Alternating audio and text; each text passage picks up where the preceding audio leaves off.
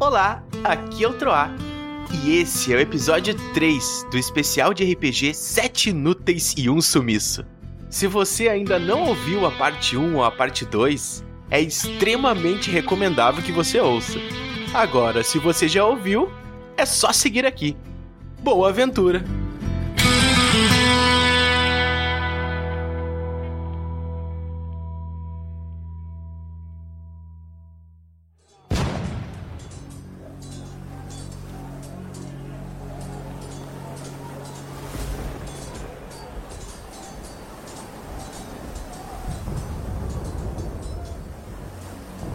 Naquela noite, a tempestade no mar não era nada comparada ao que restava da minha mente.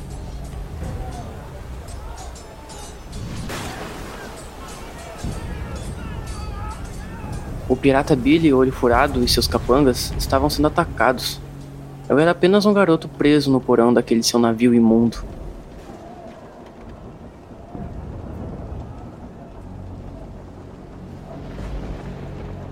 Lembro-me perfeitamente que, em algumas noites anteriores, eles haviam trancado aquela mulher de orelhas pontudas na cela ao lado. A pobre coitada parecia muito abalada. Eles tinham matado seu falcão. Eu tentei diminuir seu sofrimento contando que Billy havia eliminado minha família. Mas parece que não surtiu efeito. Depois disso, nunca mais a vi. Acho que eliminaram ela também. Mas aquela noite tempestuosa foi diferente. No fundo, eu sentia que minha vida estava prestes a mudar. Só não sabia que seria assim. Lá fora, tiros de canhões, trovão e gritos de dor e ódio. Ali no porão, as madeiras rachadas jorrando o mar para dentro.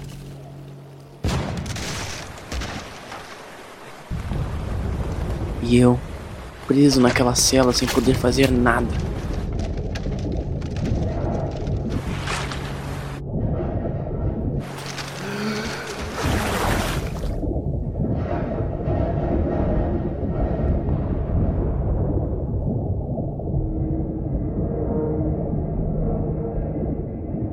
Quando o barco se partiu, tinha todo o oceano ao meu entorno. E consegui ver lá em cima na superfície, os clarões de luz, fogo e destruição. E foi a última coisa que presenciei antes de meus pulmões ficarem sem ar. Eu era um corpo afundando com aqueles pedaços distorcidos de madeira e ferro. Apenas aceitei. Meu fim. Jack. Jack. Parecia que alguém me chamava. Era uma voz estranhamente familiar. Em meio à escuridão, uma silhueta fantasmagórica e iluminada me estendia a mão. Eu tenho uma missão para você. E eu estendi a minha.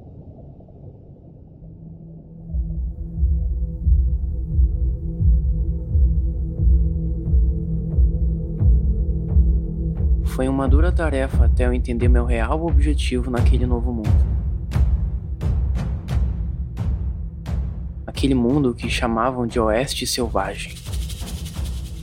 Muitos anos se passariam e vingança já não seria mais meu principal alimento. Não. O que me alimentava eram coisas muito diferentes. Eu havia me tornado uma outra pessoa. Uma outra coisa.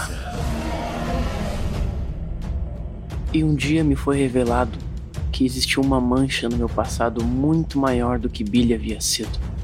Eu sabia seus nomes. E esperava um dia poder encontrá-los.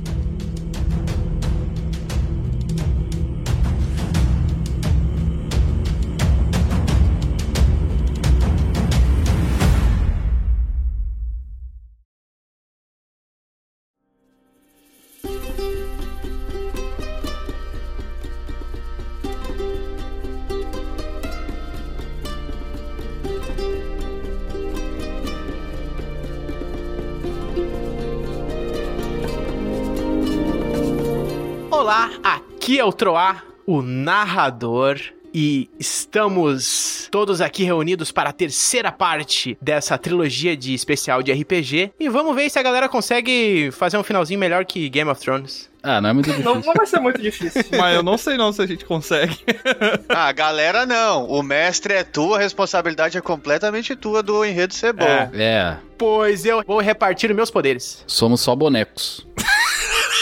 Os bonecos. Fantoches. Então a gente encontra o Troá agora. Acabou. Melhor que Game of Thrones. GG. Nem todos os poderes, nem todos. Olá! Aqui é o Tiamat, Draconato, monge carequista, e eu espero que nessa montanha tenha tesouro suficiente pra pagar 37 anos de pensão. Uh! Tem que ter, né? Senão o Troá vai sair de uma cadeia pra outra, né? Tecnicamente são 18 anos de pensão, no caso, né? Não, depende. 25. Se tu tá fazendo faculdade, depende também. Ah, é verdade. O Bron sabe, né? Não é não, já. Olá, aqui é o Bron, humano, bárbaro e Troá. Eu vou te achar. Ah, essa promessa aí eu ouvi no Ah. outro episódio, hein? É? Não me lembro. Mas ele não falou neste episódio. Ah, entendi. É, um só dia. reforçando. Um dia. Ainda irei te achar. É que foi só um ano de intervalo, Troá. Não deu tempo dele pensar em outra entrada. É. Não, que aquela vez eu reclamei que tava me devendo, era por isso. Mas agora eu só quero te achar, sem Ah, então tá. o débito. É só de raiva mesmo agora. É, Antes era na amizade, agora é no romance. vou te achar e vou te matar. Vou te matar, ué, cru. Vou lhe encontrar e vou lhe matar. Pra que se dar o trabalho? Deixa ele onde ele tá, então, pô. Eu preciso matar. E aí, eu sou o Dabonero, é o Fuladino, e pra essa terceira aventura, só o cu me interessa. Eu sabia que tu ia dizer isso. O problema é quando chove. Por Isso quê? daí é o fado português, tá? Não- Cada um pensa. Só lembrando, né? Pro pessoal não achar besteira. Oi, aqui é a Lusa. Eu sou meio elfa druida. E se eu soubesse que tudo isso ia acontecer, acho que eu tinha ficado na minha toca aquele dia que eu conheci o Tiamat, o Troá e o Baldo. Se soubesse que era assim, eu nem vinha. O Bilbo até cogitou isso, mas ele se arrependeu. É, Caraca, Lusa, tu morava numa toca. com a minha raposa. Mas pensa pelo lado bom, tu continuou convivendo com animais, né? É, é, pelo menos eu já tava acostumada com né, lidar com os animais. Tudo bem. Até teve um progresso nessa tua vida aí, Luz, pensar bem. Morava numa toca, veio morar na guilda, tá melhor um pouco. Ela tem uma toca na guilda agora, pelo menos sem cobertura. A gente mora na guilda, não é só pra se reunir. Eu moro lá. Eu fico muito pouco lá. É, eu só me reúno com vocês lá, na moral. né? Eu moro numa casa da árvore. O Bron mora no 8, tá ligado? Ele é o Chaves. É. Ele é Todo Chaves. mundo acha que ele morava no barril, ele mora no 8. Salve, guilda. Aqui é o Cavarto. Ou folk, desenhista arcano aí. Ah! Caiu aí, Que? tropeçou. Eu acho que deu um problema na conexão aí, Cavarto. Faz de novo. Olá, aqui é o Baldur, humano, paladino do conhecimento. E se a recompensa de toda essa aventura é só encontrar o Troá, eu não sei se tá valendo a pena. A pior quest, né? E a gente nem sabe no estado que ele vai estar, né? É tipo aquela quest derrote o Senhor Supremo do mal do cara derrota ganha uma espada enferrujada, tá ligado? É Isso, tipo exato. Vocês nem gostam do Troá. Agora é só de raiva que a gente tá É. nisso, entendeu? Não, agora já é uma questão moral que eu quero que o Troá pague pensão pros filhos que ele tá devendo. É, fiquei com pena da, da Ana. Todos preparados, então, para essa Não. jornada final? Ai, meu Deus. Preparado é uma palavra muito forte. A aventura continua aqui. É sério que essa é tua. Que essa tua merda, hein? Que bosta. No Eu, SBT. tô- eu não sei se era pra ter graça, mas eu tô ficando triste. É, Se, se alguém tava empolgado antes, depois dessa continuação do Troá, Agora acabou, né? Essa festa virou um enterro. Eu tô triste agora.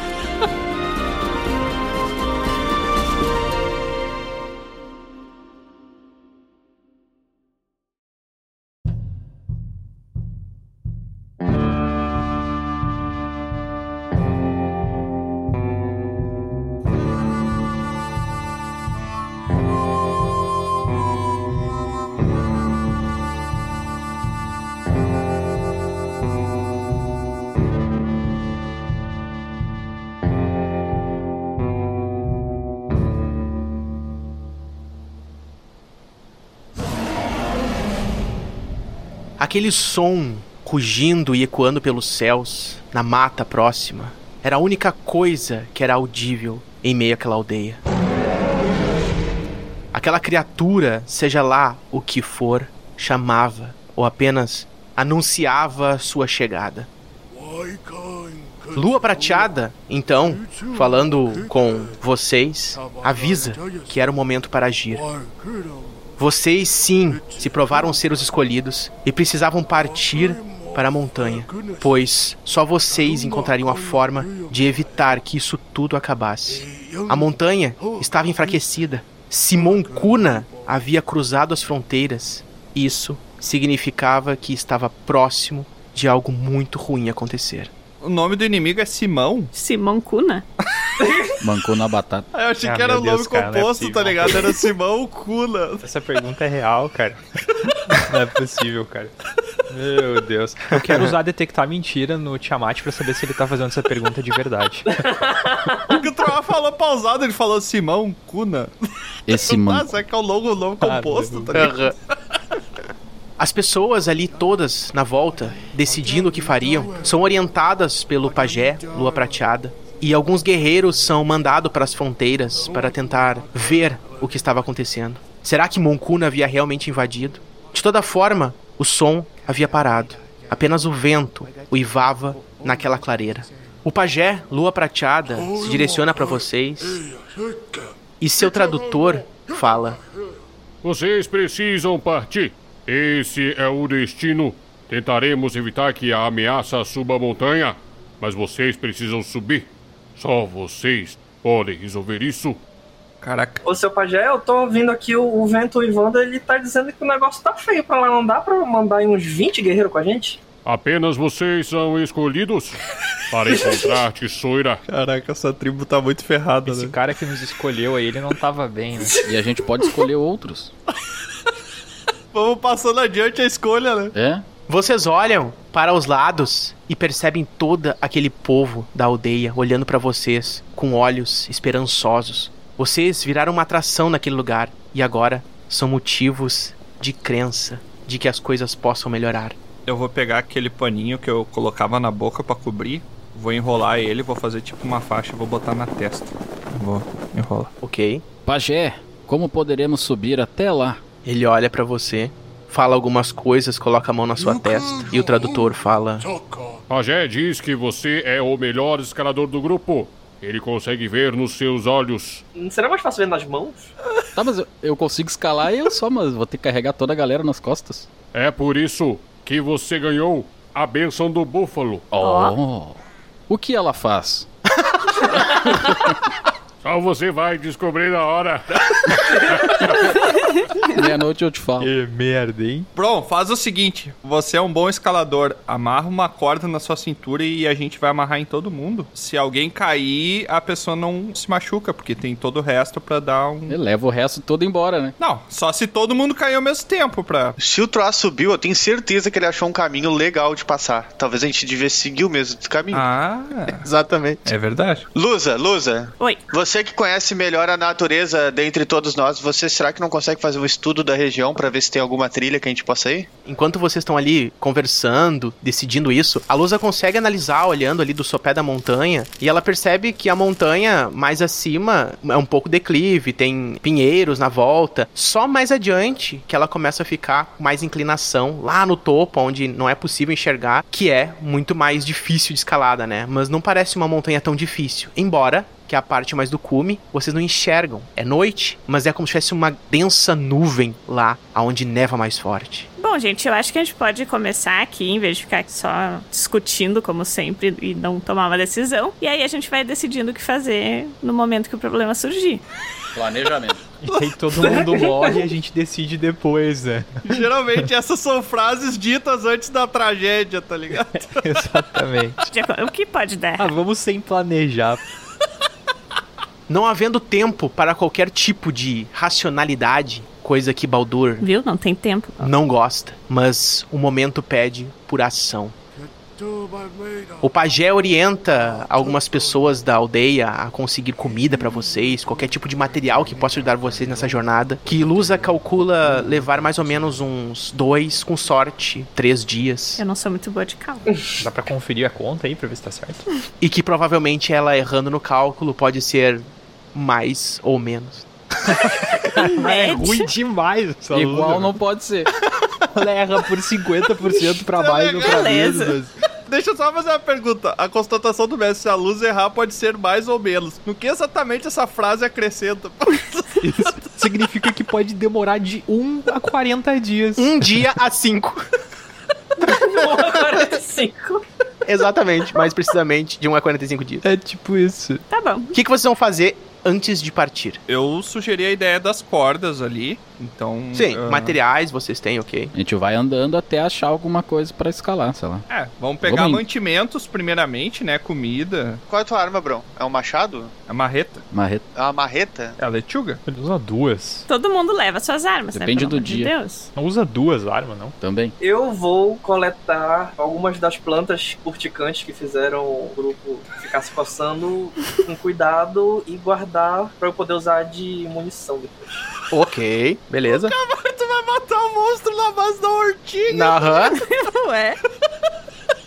Não havendo tempo para se preparar como vocês realmente deveriam, vocês conseguem comida, conseguem alguns materiais como cordas, roupas melhores para aguentar o frio da montanha e vocês partem naquela noite mesmo. Provavelmente, ainda no sopé, fariam algum acampamento, mas a questão é que vocês não tinham tempo a perder. Se despedindo da tribo, sendo a crença de dias melhores, vocês recebem acenos e todos em uníssono falam: Arro!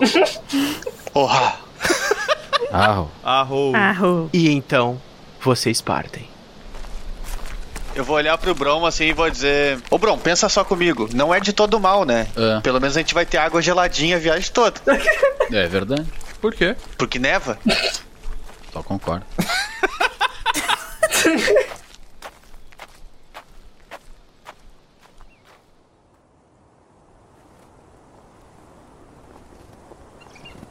Não demora muito até vocês, logo se afastando da aldeia, passar por um bosque, ainda com um certo declive, um bosque de pinheiros, tudo muito nevado, frio, gélido da noite, mas nada tão agressivo a ponto de dificultar muito essa escalada. Por enquanto não há de fato uma escalada, mas sim uma trilha que vocês vão encontrando, nada muito hostil, avançando para a montanha.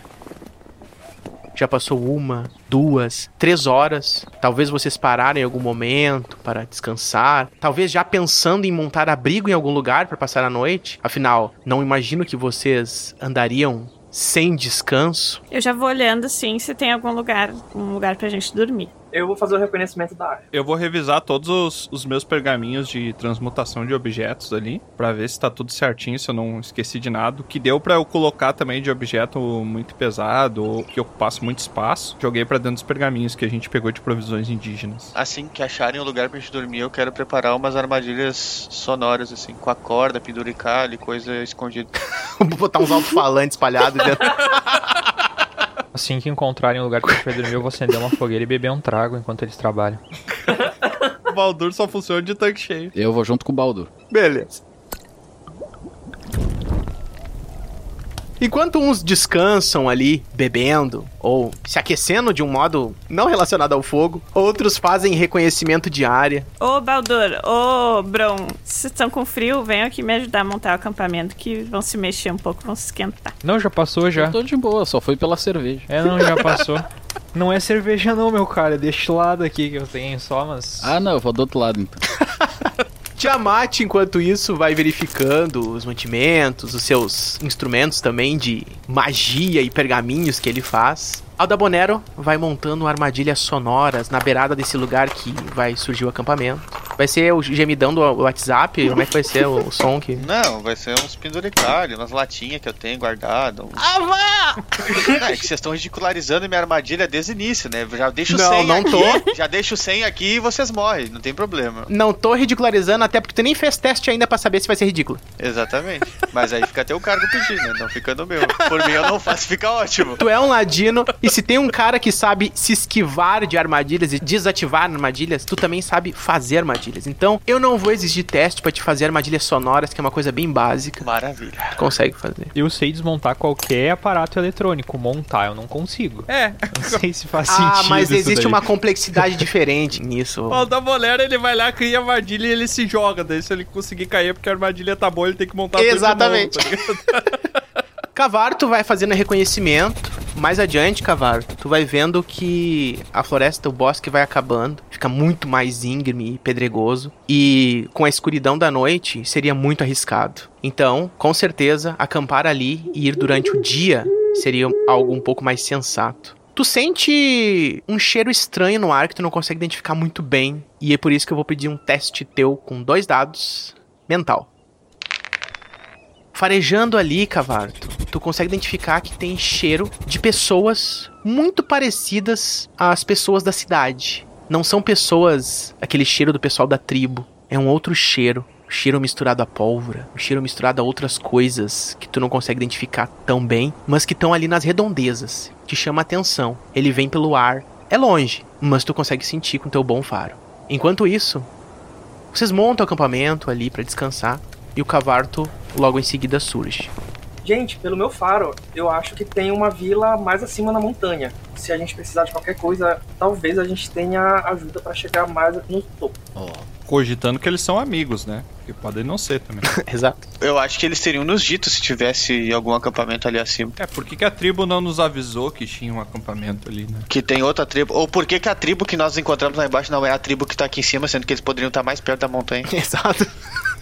Caraca, a gente tá muito inteligente, cara, essa comparação. Eles não tinham comentado que o pico da montanha era um local sagrado para eles, talvez seja. É que lá era mais perto da água, né? Porque era a água da montanha que protegia eles, né? Pode ser isso. Eu acho melhor a gente não destoar do caminho. Eu não sei, a gente não precisa ir ali, a gente tem alimento, a gente tem água e a gente tá apostando em ser amigo ou não ser amigo, então. Mas Cavarto, a gente precisa obrigatoriamente passar por eles quando estiver subindo ou tem como a gente fazer um desvio? Olha, tava muito escuro para eu conseguir ver alguma coisa. Eu só consegui sentir farejar eles por causa do vento que tá vindo de cima da montanha. Quem são os mais sorrateiros do nosso grupo? É. Eu acho que eu posso ajudar. É, eu, provavelmente eu me escondo melhor. Eu sugiro que o grupo fique montando acampamento e pelo menos duas pessoas vão lá e tentem espiar pra tentar ver se o pessoal é amigável ou não. Porque senão podemos ter problemas. A gente não quer surpresas com essa galera também, né? É, eu posso me transformar num animal, é, um pássaro, alguma coisa, e ali perto. Acho que dá pra eu e tu, Lusa. É, segundo o pajé, eu ganhei a benção do camaleão, né? Isso deve servir pra alguma coisa pra me esconder também. Provavelmente tu deve esticar tua língua alguns centímetros. Eu vou abrir a boca, daí vou puxar a língua pra ver se ela virou uma borracha. Nada além do normal que já faz. Não foi dessa vez, banda do Kiss. Eu acho que a Lusa se transforma num pássaro e vai comigo junto no meu ombro, sei lá, e eu vou me infiltrando aos poucos. Só um minutinho, deixa eu fazer um teste. Eu vou me jogar na parede da montanha, de costa pra ela, me segurando na parede. Beleza. Tu vai correndo. Tu vai se jogar, meu Deus. Não, não vou ir correndo pra ter um impacto, eu vou só me deitar de costas pra montanha. Ok. Tá bastante nevado ali, vocês percebem que a neve cobre o corpo do Tiamat um pouco, assim, embora fica parecendo muita parte do corpo dele, na hora que ele bate, assim, cai um pouco. Só que automaticamente, vocês notam uma coisa muito estranha. Ou ele entrou na montanha, ou alguma coisa estranha aconteceu, já que vocês não conseguem mais enxergar o Tiamat. E eu vou falar, vocês estão me vendo? Amate? Vocês estão me vendo? Tu sente o teu corpo vibrar de uma maneira estranha e logo tu se sente conectado àquele ambiente. Eu entrei pra dentro da montanha, foi isso? Não, tu ganhou um nível de montanha na ficha. É um nível de montanha! Se aproximando mais, embora tu ainda sinta o cheiro dele, Cavarto, tu consegue verificar que ele tá ali, mas ele tá com a coloração exatamente relacionada ao lugar que ele tá encostado. Tiamat, tá tudo bem? Vocês estão me vendo? Não. Caraca, então é um camaleão mesmo. Qual que foi o poder que eles falaram que você conseguiu? Ah, ele disse que eu ia conseguir me esconder melhor. Mas qual que era o nome da benção? A benção do rato. Então tenta virar um rato. Eu não acho que funcione assim. Vou me levantar ali que eu tava meio deitado, oblíquo, imagino, né? Eu acho que eu posso ajudar aí escondido. É só não fazer barulho. Tá, eu quero me transformar com algum pássaro pequeno da região. Falcões tem ali. Pequeno. Não, mas queria um mais discreto. Bem pequeno mesmo. Falcão. Um bebê falcão. Falcão anão. Falcãozinho. Tá, eu vou me transformar num, num falcão anão, então. Uma variação que tem do falcão. Falquinho. Sim, um falcão. É, Um fal... falquinho. Falco Silva. Eu vou posar assim no ombro do Aldabonero. Contrai o seu corpo. E se transforma numa ave pequena. A Lusa se transforma numa árvore e pousa no ombro do Aldaboler. Daí todo mundo não vê ela, mas vai ver o Aldaboler que tá embaixo. né? Não, calma. Resolvido. É que a gente não tá indo ainda. A gente tá Exato. se preparando ali. Certo, vamos então. Agora ele se transforma num rato e daí fica um pássaro em cima do rato.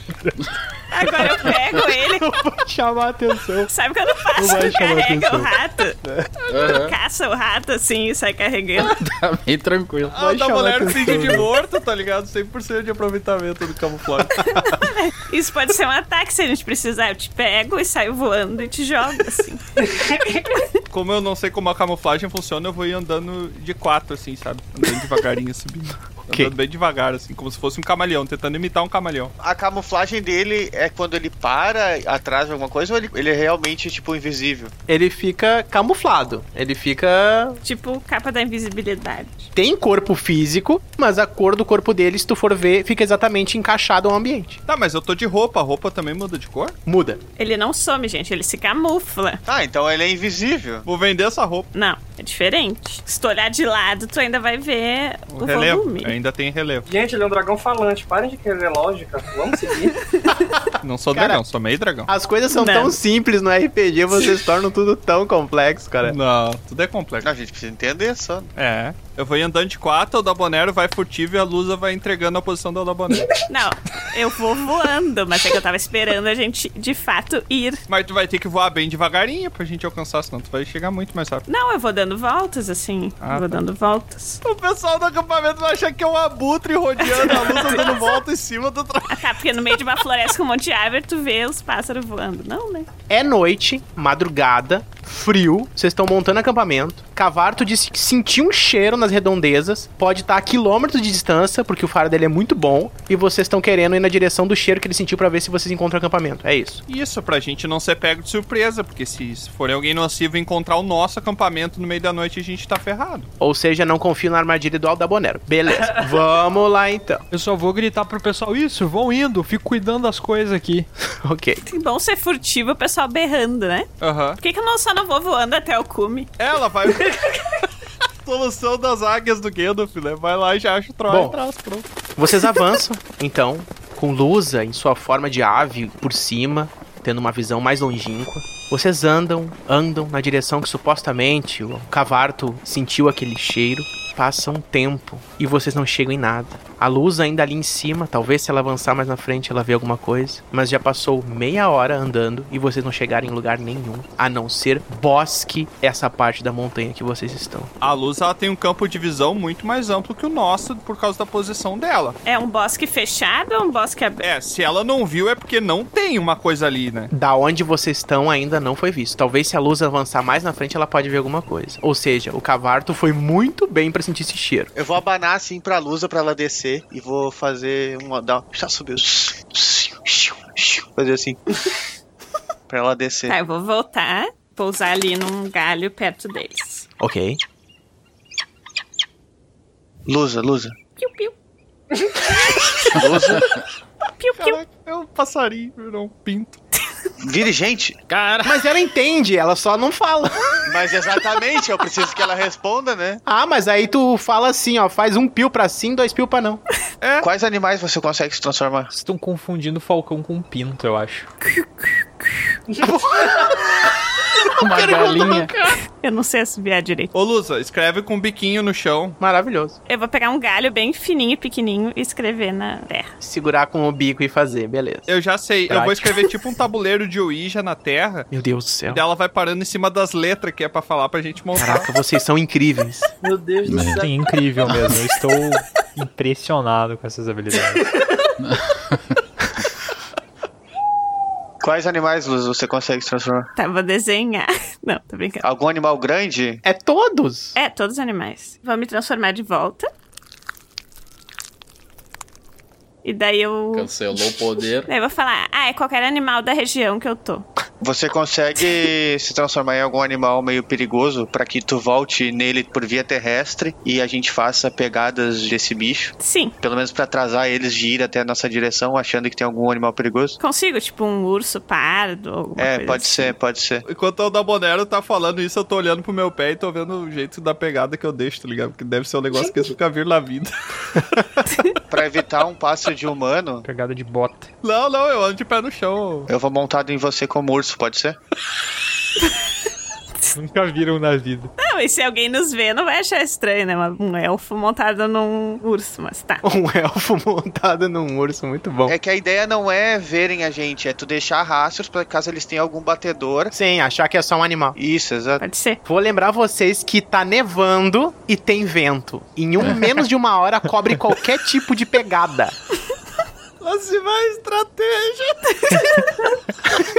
Ah, vamos indo e quando surgiu o problema a gente resolve. Ah, falou que ficou sentado lá bebendo sem dar ideia nenhuma. Não fala dos bêbados. E eu fiquei sentado e a minha contribuição pro grupo foi maior que a de vocês. Eu terminei de montar o acampamento. Enquanto vocês ficam ali nesse dilema, no acampamento está mais tranquilo. A bebida está aquecendo os corações, mas é bom controlar porque, bem, talvez acordar de ressaca não seja interessante para alguém que quer subir uma montanha, não é mesmo? Tô acostumado. Ah, isso é tranquilo. É só largar a bênção do meu Deus depois e na hora passa. A gente começa o dia queimando a magia de cura pra não ficar bêbado. Benção detox. Cavarto, Bron e Baldur estão ali no acampamento. Vocês não ouvem sinal nenhum do pessoal há quase uma hora já. Ô, Cabarto, Oi? não é possível que o cheiro da vila tenha desviado com o vento e tu tenha mandado eles pro caminho errado. Pois é, o pessoal tá demorando demais. Tá fudo. Ah, vai ver que eles encontraram. Qual é o nome da criatura mesmo que a gente tá. Mancuma. Moncuna. Moncuna. Vai ver, eles encontraram o Moncuna mais cedo e já estão mortos. Não dá mais uma esperada aí, qualquer coisa a gente volta também. A gente avisa aí, galera. Morreu metade do grupo, a gente não vai mais não. Vocês vão dormir e eu vou ficar acordado esperando eles. Ficar acordado, né? Não vai todo mundo É, dormir ali ficar. Né? Vocês estão bem cansados. Não importa, eu vou ficar de vigia até eles chegar. Tá, eu durmo então. O Bron simplesmente se vira pro lado e dorme e começa a roncar. Vai dormir que eu fico aqui no primeiro turno, depois eu acordo um de vocês, pra. Se eu dormir agora, eu não acordo mais, né? Então eu vou dormir, tu fica aí acordado. Vai lá, vai lá. Cavarto e Bron vão dormir, enquanto Baldur fica ali, acordado. É, nem tanto, já que a bebida já tá quase acabando. Mas de vez em quando ele pestaneja um pouco, assim, o vento soprando, acalentando ele. Faz um teste pra ver se tu resiste a ficar acordado. Eu queria só lembrar que com a benção da coruja eu sou um cara muito perspicaz e observador, mesmo com sono. Muito bom. Tu conseguiu observar que tá quase acabando a tua bebida. Óbvio. Dá uma pestanejada, Baldur. Aí tu larga aquele teu cantil de lado ali e tal. Tu percebe que tem que se concentrar mais, mas tu não dorme. E fica atento. Enquanto isso. O grupo decidiu o que lá? Nós decidimos voltar, né? Depois que. Vocês vão voltar, chegou. então? Isso, fazendo aquilo que eu disse. A gente teve todo o trabalho de fazer as pegadas e depois ver que tá sumindo. Dá pra tentar, né? É que não, não acho que vai sumir completamente, velho. É um urso, né? Um urso. Não, mas eu tô vendo ali, ó, tá sumindo. Olha lá o que a gente fez, não tem 10 minutos. Não, mas aí ó, o problema é do gráfico do jogo que vai apagando pra não. entendeu? Não, não, não Conforme- é, não é. Mano, neve deixa a pegada assim, não some. E ainda mais um urso, né, gente? Um urso é gigante. É que tá nevando, né, cara? Tá caindo neve do céu. Ela vai cobrir o chão. Mas acho que os locais ali sabem identificar o que é um rastro de um urso na neve, se der pra ver. Só pra entender, a gente não quer chamar atenção, né? A gente não quer que eles vão atrás da gente. E o que que acontece se o grupo que tiver lá em cima for um grupo de caçadores de urso?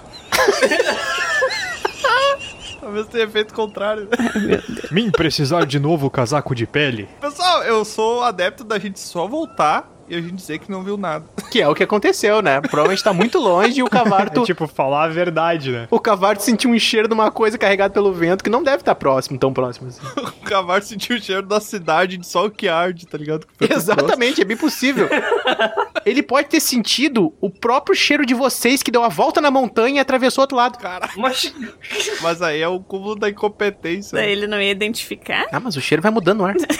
Vai. Pessoal, vamos voltar. Já estabelecemos um perímetro de segurança bem claro aqui, pra gente conseguir pelo menos descansar. Tá, a gente volta normal então. É. Tá, então eu vou voltar como pássaro pra ir mais rápido. E pra ir também tentando ver se, sei lá, vai que alguém se aproxima da gente. Na sua forma de pássaro, mais uma vez, Lusa faz o caminho pela frente, voltando pro acampamento que vocês montaram. Enquanto Aldabonero e Tiamat vão atrás. Passa um tempo de novo e vocês retornam pro acampamento.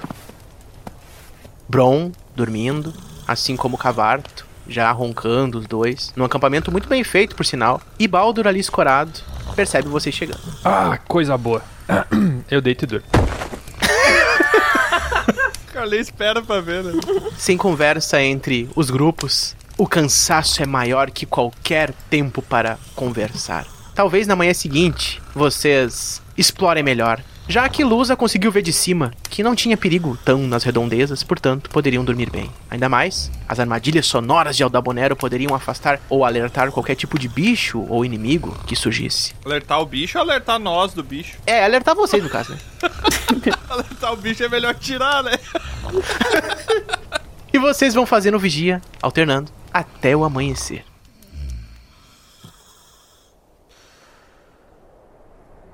No amanhecer, vocês despertam, desmontam o acampamento, conversam ali, trocando informações sobre o que aconteceu na última noite. Nada, todo mundo em silêncio. Bastante revigorados, mas a questão é que tem mais um dia para percorrer.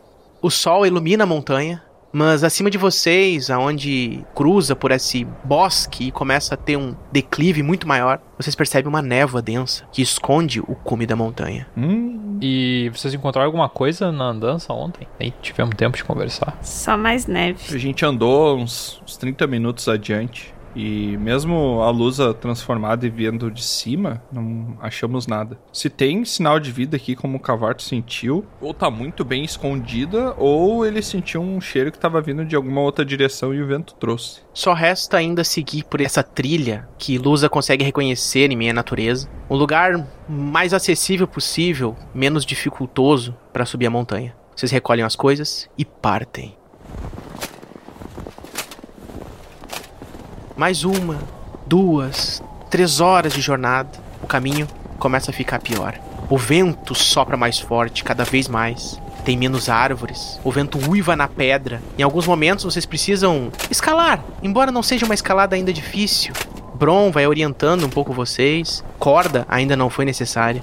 Vocês vão simplesmente subindo algumas pedras, avançando por umas partes com neve, passando por alguns bosques menores, mas ainda subindo, fazendo um trajeto meio circular para tentar deixar a subida menos tortuosa. Vocês estão a mais ou menos 50%, digamos assim, da montanha, pelo que vocês calculam. Vão avançando, já tá passando do meio do dia, já tá tarde. Vocês frequentemente param, se alimentam, o que precisam para descansar. E Cavarto mais uma vez sente aquele cheiro estranho.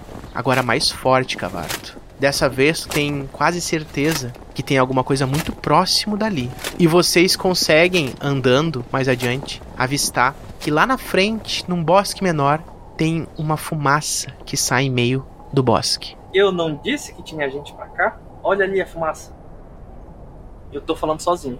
Não, tá todo mundo olhando. Tá muito vento. Foi mal, não ouvi. Pode repetir? Ô narrador, tem como contornar ali? É possível, sim, não cruzar pelo acampamento, sim, se vocês contornarem, não precisa passar pelo acampamento. Talvez a gente consiga ajuda. E se o Troá tiver nesse acampamento? O objetivo é, primeiramente, o monstro pra salvar o mundo e depois o Troá, né? Acho que pensar em salvar o Troá primeiro é egoísmo. Eu acho que se a gente tiver o Troá no grupo, a gente tem mais chance de derrotar o monstro, não? Mas pode ser que Não parando ali e aconteça algo com a gente, a gente seja capturado e ir atrás de salvar o mundo, né? Baldur, Oi. Você que detém todo o conhecimento do mundo, tem algum tipo de pá... O Aldoboler te considera pacas, né? Eu fui bufado, fui bufado. Cara, ele é um paladino do conhecimento. O deus dele dá bênçãos de conhecimento pra ele. Verdade, aí falou bonito. Você detém o conhecimento sobre o que pode haver, qual tipo de habitante mora a uma altura dessa, de uma montanha nevada, qual o risco pode ter. Provavelmente eles devem ser uma raça diferente pra ter uma resistência ao frio dessa maneira. Com certeza eu devo ser capaz de compreender o desconhecido, não é? Exato. Essa pergunta da, da Bonero soa pra ti uma pergunta fácil de responder. Tu já é um cara inteligente, afinal, abençoado pela deusa da sabedoria, mas, de certo modo, tu consegue calcular que há chances desse grupo ser um grupo assim como vocês escalando a montanha e acampando em algum lugar também. Olha, eu fiz uma conta rápida aqui com 99,74% de chance. Eu diria que é um outro grupo de aventureiro que subiu primeiro, foi enganado pela tribo lá de baixo dizendo que eles eram os escolhidos.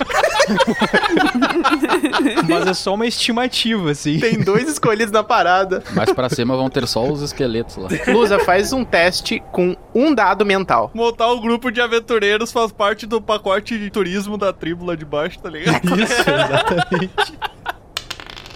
Lusa, enquanto o pessoal tá ali conversando, tu nota uma coisa meio brilhando, pendurada num galho próximo a uma árvore, mais ou menos numa altura assim da cintura. Uma coisa brilhando? É.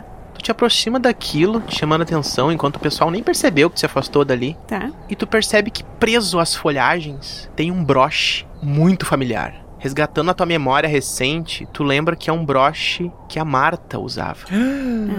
É o que o Dabonero trocou pelo cavalo. Do jeito que tá colocado ali, Não, não. tu tem quase certeza que ele foi colocado ali de propósito. Vou me aproximar, assim, olhar, mas eu não vou encostar, né? Como tu falou. E daí o pessoal tá todo falando ali, né? Discutindo e tal. Eu falo, gente. Isso aqui não era um broche que a Marta usava?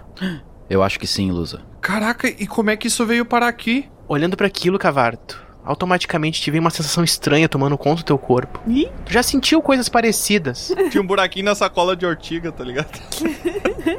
Do jeito que tá acontecendo, não é dor de barriga. É simplesmente uma sensação de alerta estranho. Tu tem certeza que há um perigo muito hostil numa proximidade muito próxima. Proximidade próxima. Gente, eu tô sentindo alguma coisa estranha tá chegando próximo da gente. Já me joguei na parede já e acabou.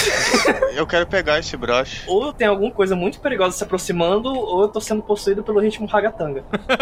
Cara, Tu sente que tem alguém se aproximando. Eu consigo pegar o broche. Consegue. Tá, eu vou pegar e eu vou dar pro Cavarto ver de quem é que é o cheiro. Tu consegue sentir perfeitamente. É o cheiro sim da Marta. Tem o cheiro da Marta. Vamos se esconder. O Tiamat já tá ali embaixo do monte de neve. vamos, vamos. Vocês nem estão me vendo mais. Vocês se escondem como se você estivesse saindo de um caminho de alguma coisa. Uns atrás de árvores, outros camuflados na neve, outros simplesmente enterrados na neve, outros atrás de pedras. E logo vocês percebem, aqueles que conseguem espiar, lá, daquela direção onde a fumaça tá no bosque, dois homens de chapéu e manto por cima. Um deles com uma arma muito grande, mas familiar, pendurada no ombro, como se fosse um, um desses que vocês têm, só que bem maior.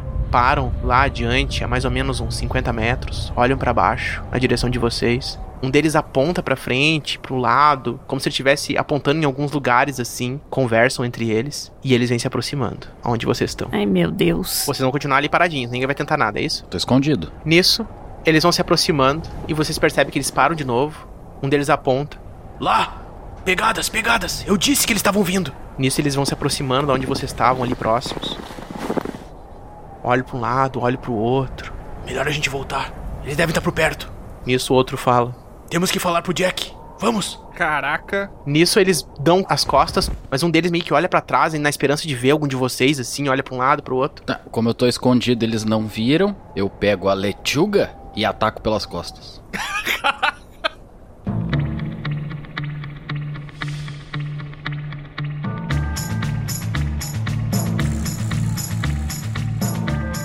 Eu vou pedir então um teste de iniciativa pra vocês. Lusa, tu é a primeira a tomar uma atitude. Tem o detalhe, né? Tem a desvantagem da Lusa, né? É verdade, tá certo. A primeira, quando é ela, ela não faz nada, né? Fica em dúvida. E Lusa, muita ideia passa pela tua cabeça. Talvez ideias perfeitas, que se fossem executadas, seriam um sucesso. Mas talvez nervosismo, ansiedade, e tu não faz nada. Congelo. Eu vou ver qual que tá mais próximo de mim. Já tô na posição de bote ali. Eu quero dar um soco no ponto de chakra do braço direito do cara que tiver com o rifle. Eu quero desligar o braço dele com um golpe. Como estava escondido e camuflado, vou dar mais um dado. Então, quatro dados pra te atacar. Físico.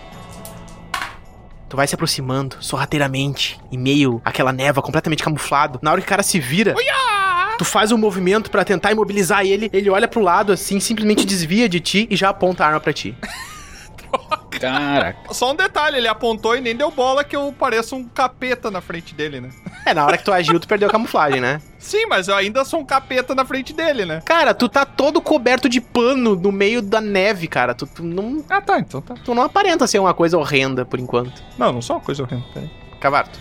Quando eu vejo os caras chegando, eu já tiro a ortiga com cuidado da minha bolsinha e preparo no meu estilingue pra muito. Beleza, ok, tu pode fazer um chumaço de urtiga ali envolto numa pedra pra te jogar no teu estilingue, é isso? É, que eu já deixei preparado lá da vila. Tu sabe que provavelmente a, a pedra vai causar mais dano do que ter atrito com a urtiga no cara que ele nem vai sentir, né? Tipo, tipo, Mas a ortiga é a irritação, né? É, a mesma coisa de colocar a mão na privada e dar um tapa no cara. Meu Deus. Dando extra. Cavarto, então tu prepara no teu estilingue, coloca aquela urtiga envolta naquela bala e dispara contra ele. Tu puxa teu estilingue, tu dispara na nuca do cara que tá mirando a arma por Tiamat e ele simplesmente leva aquela pedrada na nuca e a arma dele cai no chão, enterrada na neve. Meu Deus, eu matei o cara. Não, tu não matou o cara. Uma pedrada na nuca uma funda. Tu deixou ele em coma, mas tu não matou. Quero ver como é que ele vai contar pros filhos dele. Levei uma ortigada na nuca. Bron, o outro cara apenas está olhando aquela situação, mas puxando uma arma também de sua cintura. Eu pego a marreta e vou em direção ao que tem menos vida, pra dar um ataque. Então vai sendo que tá caindo então, não que tá em pé. É. Bron levanta sua marreta, vai em direção ao sujeito que está enterrado na neve e enterra mais ele na neve, só que agora misturando neve a sangue e pedaços de corpo. Ah, que nojo. Pô, mano, o cara já tava caído, precisava fazer isso. Baldur, Tá, pera aí. O Bron, ele atacou o cara que já tava no chão. sim. Pra quê? Pra ele morrer, né, cara? O cara já tava inconsciente. Tem que atacar o que representa perigo. Azar. Baldur, Eu vou sacar meu machado e meu escudo sob protesto, reclamando: Vocês só fazem merda, né, cara? e eu vou me aproximar do cara. Não sei se eu posso atacar no mesmo turno. só não diz que tu vai se aproximar do cara que já tá caído no chão esmagado, tá? Não, eu sou um paladino do conhecimento. Eu, eu sei melhor do que isso. Vai desvencilhar um golpe então contra o outro cara que tá em pé, certo? Pô. Três dados. Físico. Vocês realmente pegaram eles de surpresa. Baldur surge com aquele seu escudo e aquela seu machado. O cara segura uma arma, aponta pro Baldur sem ter muita reação além desse espanto. Baldur consegue dar um charge ali com o escudo dele e dar uma machadada em direção ao seu abdômen, fazendo o cara cair de joelhos na neve, com coisas saindo de sua barriga.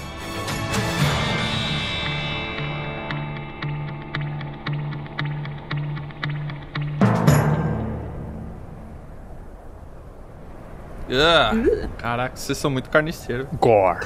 Se o objetivo era tirar alguma informação deles, a gente falhou completamente. Alda Bonero. Vendo toda aquela cena ali, eu vou olhar pra eles e vou dizer: vocês realmente não sabem o que vocês estão fazendo. Vocês sabiam se eram pessoas ruins? Vocês sabiam? Eles eram amigos do Jack, né? E o Jack é o maior monstro. E, e quantos Jack você acha que existe, Bron? Só tem um Jack nesse universo. Eu fui pela referência que eu tenho do Jack. E ainda se fosse, o cara tava caído no chão, poderia ter usado eles pra conseguir informação de onde é o acampamento. Isso eu concordo. Poderíamos ter usado eles de isca, poderíamos ter pego informação de como desviar, o que tem à frente, se tem outros acampamentos. Agora a gente não sabe nada. Os dois não vão voltar ao acampamento, eles vão estar alarmados. Adalbonero, eu vou falar uma coisa que aprendi com meu pai. Cobra, você mata. Cobra você mata. Antes do cidadão morrer aqui, dá pra usar uma magia de cura nele?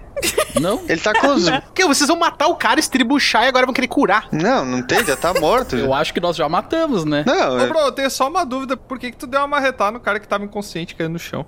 Pra ele morrer, Tiamat, de novo. Mas não era pra... Ô, bro, ó, vou te ensinar. Na próxima, não mata. Só derruba os que estão em pé e depois a gente vê o que que faz, tá? Vamos fazer o plano assim. É, daí eu quero ver ele Bom. puxar a arma ali e te matar. Alda Bonero, tu acaba gastando o teu turno discutindo e explicando como deveria acontecer, mas infelizmente, passado já é passado. Vocês fizeram ali uma matança nos dois, seja lá quem for, e vão fazer o que agora? Enterra o corpo. Esconder eles, né? Pegar o loot. A roupa deles e o que eles têm são muito parecidos com o capanga do cicatriz, tá? Eles têm aqueles instrumentos que soltam projéteis, que eles chamam de revólver, tá? Mas eles têm um ali muito maior. Pega o revolvão aí. Revolve. eu vou pegar essa varinha e eu quero usar a minha skill. Tu quer transformar um rifle num item especial. Exato. Como se pra um cara medieval um rifle não fosse um item especial. Mas aí, o fato de tu permitir ou não é contigo, né? Mas beleza, tu pode, ok. Tu vai gastar o ponto então. Vou, vou gastar um ponto. Enquanto vocês ali revistam aqueles sujeitos, o Aldabonero pega aquele item e uma luz brilha, transformando ele numa espada. Caraca, Pô, mas aí tu cagou, né? O negócio atirava de longe, agora virou uma espada. o cara não tá contente. Virou uma espada? Virou uma espada. Bom, vou pegar ela. Não, mas peraí. Eu quero rolar um check pra estudar a espada. Tu identifica que não é uma espada comum, de fato, mas tu não sabe o que ela é capaz de fazer. Certo. Quem que usa espada no grupo? Ninguém. O Bron, talvez. Bron? Eu posso usar. O Bron tem uma marreta e uma espada. Vocês ouvem um som ecoando no meio daquele bosque. Um disparo. Caraca, alguém deu um tiro na gente? Eu tô sangrando? Não. Ninguém atirou em vocês. Eu vocês ouvem um disparo vindo daquele lugar que tem fumaça. Eu acho que eles sabem que a gente tá por perto. Vamos nos afastar. Eu vou me jogar de novo na parede da montanha. O que, que a gente faz? Escondam-se. Ah, vocês começaram a cagada, vocês dão um jeito de resolver agora. Vamos sair daqui. Eu vou pegar a minha pedra de volta aqui e vocês se virem com os corpos. que grupo unido, né?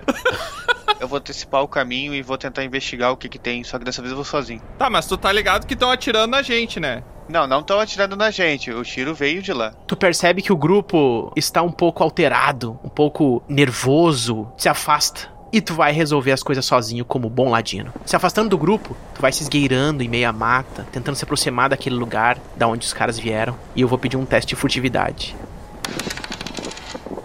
Alguma coisa acontece no teu corpo e tu consegue sentir uma leveza nas passadas que os elfos já têm por natureza, mas pra ti se destaca ainda muito mais. Tu caminha na neve sem ao menos afundar um centímetro sequer. Tu vai se esgueirando entre as folhas, se adaptando a todo o ambiente e tu consegue chegar naquele acampamento. O que tu vê, Aldabonero, é um acampamento improvisado, assim como o de vocês. Alguns capangas, algumas caixas, alguns armamentos. Mas o que mais chama atenção é, próximo a uma cabana amarrada numa árvore, tu percebe o Will e a Marta inconscientes, com um pano na boca e com uma aparência de machucados sangrando próximo à cabeça. Eu quero ter seguido o Aldabonero, só que camuflado, tá? Ele vai na frente, Como mas assim, logo cara? tu vai atrás. Aí ele não afunda a neve um centímetro É, e atrás Deus. umas pegadas invisíveis. Aham. Ele vai deixar a marca, tá ligado? Tô mais atrás. Eu quero subir também pra investigar. Sim, mas tu vai criar um caminho que ele não criou, é isso que é a questão, entendeu? Exato. Sim, mas eu não vou ir pela trilha principal ali também. Eu quero ir encostando na parede, senão. Tá, então tu não tá me seguindo? Eu entendo que se eu não tiver preso a uma superfície, eu não vou estar invisível, né? Eu me camuflo quando eu tô em contato com uma superfície, certo? Olha, se tu conseguir andar sem ficar em contato com uma superfície, tu vai ter desenvolvido a habilidade de voo. Não, não. Logo que tu tá ali, Aldabonero, tu percebe que à tua direita, um pouco mais afastado, tá o Tiamat atrás de um tronco de árvore, abraçado numa árvore, completamente igual à casca daquela árvore. O cara te abraçou na árvore. Normalmente sou eu que faço isso. Quando a gente chega ali, eu vejo que ele tá junto comigo e a gente já tem noção de onde que tá o acampamento deles, né? Vou olhar pra ele assim, aí eu vou fazer um sinal apontando os dedos pra esquerda e vou fingir que eu tô segurando uma caderneta invisível e vou fazer como se eu estivesse escrevendo com uma caneta e vou virar as costas pro outro lado e vou andar. Espero que ele tenha entendido. Que? Caraca, eu não entendi, mas se ele entendeu, beleza. E aí eu vou me virar pro Aldabonero e vou falar: Que você só não cochiche. Eu ouço? Tu percebe o Tiamat abraçado na árvore, olhando pra ti, mexendo na boca, falando umas coisas que tu não entende. Eu vou pôr a mão no ouvido assim e depois vou botar a mão, bater com o dedo em cima do meu pulso e vou e continuar seguindo pro lado. Tá, eu vou continuar seguindo ele. Coloca a mão no ouvido e põe a mão no pulso. Perdido já. O cara se botou, botou o ouvido pra ele não ouvir. Enquanto vocês estão ali olhando, vocês conseguem perceber que em meio àquele alguns capangas tem um cara de preto, um chapéu, uma espécie de um sobretudo que cobre o corpo ali, uma espécie de um couro marrom com pele e pelo de algum animal que parece um urso. Tem a boca coberta. Ele de lado pra vocês a uma certa distância, olha pra onde tá mais ou menos o Tiamat e vocês percebem aquela voz gutural estranha daquele homem. Ele diz: Eu posso não ver você, mas eu sinto o seu cheiro. Revele-se. Ele tá olhando pro lado do Tiamat, né? Sim. Agora é o ponto que eu queria fazer desde que eu cheguei ali. Eu quero analisar onde que é a barraca de suprimento deles. Tu consegue reconhecer que tem uma barraca assim, que tem algumas coisas dentro, chama atenção. Talvez seja ali. Existe alguma possibilidade, com a minha furtividade e com a minha habilidade de ladino, de eu infiltrar lá dentro ou chegar perto daquilo ali? Fazendo um teste, sim. O meu objetivo é botar os meus cinco granadas que eu tenho e explodir o suprimento deles e sair correndo. Nossa. Pra causar um caos. Cara, uma é suficiente já, velho. É uma situação difícil. Teria um dado, mas como tu tem mais um, então dois dados. Tu vai se esgueirando enquanto ele fala, vai indo numa moita, numa árvore, e é como se tu tivesse invisível. De fato, tu é tão leve como o próprio vento que passa por aqueles lugares ali. E em uma questão de segundos, tu dá dentro dessa barraca de suprimentos. E sim, tem armamento, tem pólvora, tu consegue identificar, tem comida, tem uma série de coisas ali que o pessoal colocou de estoque, improvisado em alguns caixotes e sacolas nessa cabana. Enquanto isso, Cavarto. Lá distante, tu sente um perigo iminente. Alguma coisa muito ruim está prestes a acontecer. Então eu me viro pro pessoal que ficou aqui e falei, gente, vai dar merda. Bora se aproximando devagarinho dali, senão. Aldabonero e Tiamat desapareceram desde que eles foram pro acampamento. Bom, se eu não tô vendo o Ladino, ele tá fazendo o trabalho dele. Pessoal, vocês acham que seria interessante eu tentar ir ver o que tá rolando lá como um pássaro ou não? Talvez seja muito perigoso. Seria, mas seria mais interessante combinar um sinal pra saber quando a gente deve ir ou não. Algum tipo de grito específico, sei lá. Eu tô morrendo. Esse funciona, mas talvez um mais discreto. Um jeito do pássaro, né? Tá, se eu fizer esse som. É porque vocês devem ir. Caraca, Ok. chutaram o cachorro. Vai virar o que? Um falcão? É, um falcão. Está no cachorro. Lusa se transforma em um falcão, as asas grandes, compridas, e rompe o céu em voo em direção àquele acampamento. Logo de cara, Lusa, tu consegue ver uma fumaça remanescente de uma fogueira apagada. E tu consegue enxergar lá abaixo, em meio àquelas árvores, algumas cabanas e um sujeito que te chama muita atenção. É, Eu conheço? Não, mas como animal, tu sente alguma coisa estranha em relação a ele. Uma vibe estranha. E nesse exato momento, tu ouve um outro som rompendo o céu, muito semelhante ao som que tu faz. Ai, meu Deus. Quando tu olha pro lado, uma coisa cruza do teu lado voando. Daqui a pouco cruza de novo. E tu percebe que tem um outro falcão ali. Ele dá um rasante na tua direção, muito rápido. E agora tu consegue ver com clareza. É muito familiar. Tu olha para aquele falcão e tu reconhece uma memória muito antiga tua. A única diferença é que ele não parece vivo, ele é muito monstruoso. Caralho. Zumbi falcão. Eu penso que eu ainda não vou voltar ali pra onde o Baldur e o Cavato estão, senão ele vai me seguir, né? Eu não lembro. A gente combinou que o som ia ser pra eles irem ou pra dizer que tinha um perigo. Ah, não. Não me lembro. Não é possível, cara. Lusa, tu fica com essa dúvida. Enquanto tá lá nos céus, Baldur e Cavarto, vocês conseguem ver a Lusa voando, acompanhada de uma outra criatura voando e tentando atacar ela. Olha, ela arrumou um amiguinho. Dessa distância, meu machado não pega. Eu vou fazer o som. Tá, Como é que é o som? ok, é o som pra avançar. Eu estou avançando enquanto conjuro escudo abençoado, fazendo uma prece pra minha deusa. Perfeito. Olha pra baixo o Baldur tá virando um, um tanque, tá ligado? um autobot ali. Eu vou descer bem rápido pra perto deles e me transformar em mim de novo. Tu se transforma, descendo ali no chão. Aquele falcão voa. Tu percebe o Baldur e o Cavarto indo na tua direção, se aproximando desse lugar que tu tá mais próximo ao acampamento. E nisso tu percebe o falcão voando na direção do acampamento. Tu que tava ali enxergando ele, Tiamat, tu percebe ele esticando o braço e ele grita. Goro, E tu percebe que um falcão pousa na mão desse cara que falou na tua direção. vamos, não se intimidem. Eu sei que são mais de um. Eu sei o que vocês querem. Caraca, tá faltando uma pastilha pra garganta, né? Diz aí então. Que eu não sei. Isso aí a gente sabe o que a gente quer. Eu vou olhar pro Dabonero e vou tentar fazer uma linguagem labial de tipo, prepare os outros para o ataque. Meu Deus, ok. Vou ver se ele fez a card que entendeu. Toca um dado aí, mental. Ele fala alguma coisa tentando se comunicar contigo que tá lá de dentro da barraca, o da Bonero. Tu não tá camuflado, Tiamat? O cara já sabe que eu tô ali, não tem muito que eu possa fazer, elemento surpresa foi. O que eu posso fazer é tentar dar a atenção dele pra mim e transformar os outros em elementos surpresa. Então eu vou sair de trás da árvore, assim, vou me descamuflar e vou começar a andar na direção dele com o pano na boca. Vou tirar da testa e vou me vestir como se fosse um pistoleiro, que nem eles assim. Ok. O pano na frente do focinho e a cartola escondendo os chifres. Ele fica te olhando. Achei que não sairia tão cedo. Onde estão os outros? Vejo que o seu nariz é bom. Ele apenas fica te olhando. É Jack, não é? Sim. Vejo que já ouviu falar de mim. Sim. Nós salvamos a sua esposa num trem lá embaixo. Que era mentira do maluco. Ué, eu não sei, né? Que mentira. É o Dalbonero mentindo. eu não sei. Não sei do que você está falando. Eu não tenho esposa. Ele fala, eu sou gay. Maria, não é o nome dela?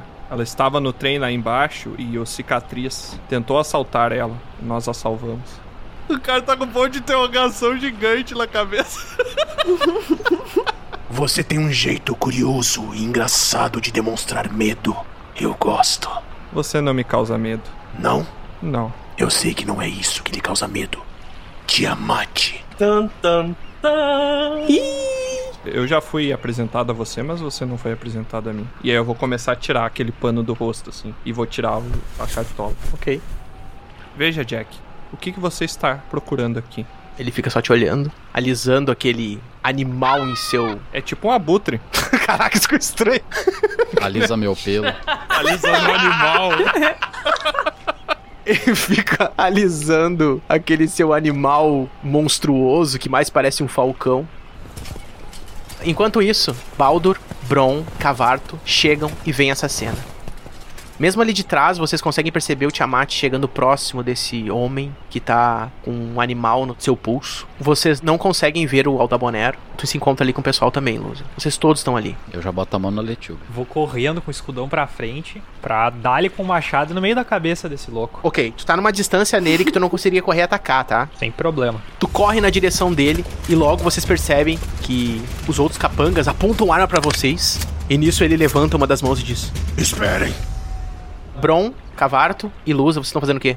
Eu botei a mão na lechuga já preparado já Ok. pra atacar. Eu quero pegar minha adaga, mas eu não quero atacar ninguém, assim, eu só quero estar preparado pra me defender caso precise. Tu se prepara apenas segurando tua faca e se escondendo, preparando-se para o combate iminente. Cavarto. Bom, como tem um monte de gente apontando a arma pra mim, eu preciso levantar os braços. Ok.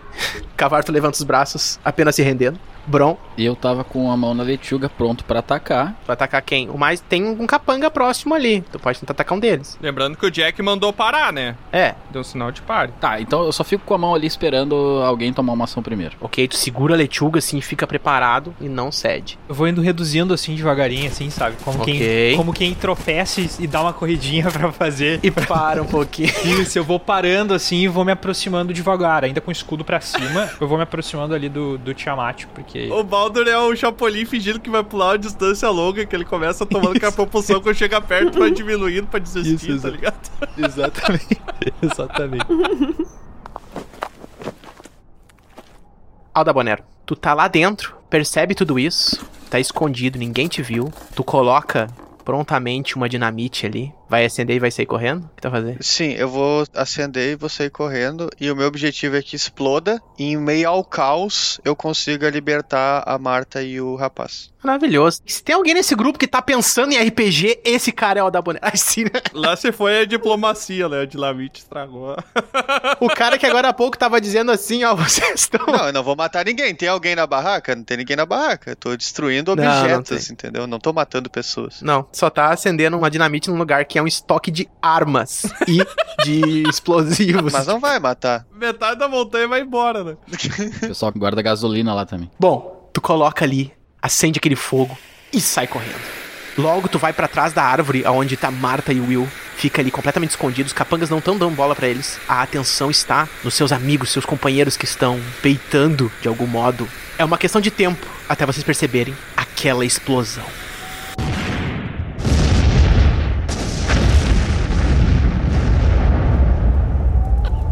A explosão levanta, explode, batendo nas árvores que tá na volta. Todos os Ai, capangas Deus. que estavam na volta são jogados a 5, 6 metros de distância voando. O Jack que tá do lado se joga também, dando um salto muito, muito alto pro lado, assim, correndo rapidamente. E um de vocês vai estar mais próximo da explosão. O Baldur e o Tiamat são os mais próximos. Aquela explosão foi tão grande, mas nesse momento, segurando o escudo, Baldur se projeta na frente de Tiamat que estava ali perto. E vocês dois juntos são empurrados, mas protegendo das chamas. E vocês caem na neve ali. Se pega no olho, cara. Imagina se pega no. Com o barulho da explosão, eu me jogo pro lado e tento me esconder atrás de uma árvore, preparando minha, minha arma. Tá bala com ortiga. Vocês apenas ouvem o grito. Matem todos eles! Lá se foi a diplomacia.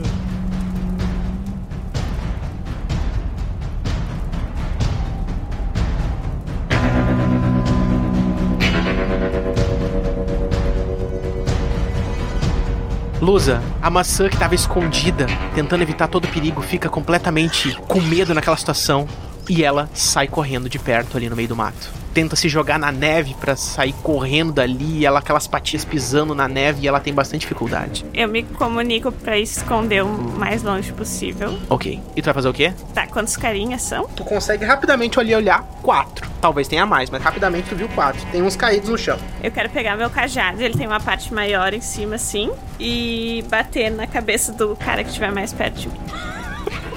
O cara toma meio de dano. É assim que usa um cajado. Não tem nenhuma mágica, nenhuma fireball. É, pois então. Não. É um pedaço de madeira que vai bater na cabeça. Mas vocês já tomaram um madeiraço na cabeça, dói pra cacete. É, tu idosos. já levou. Três dados, vai.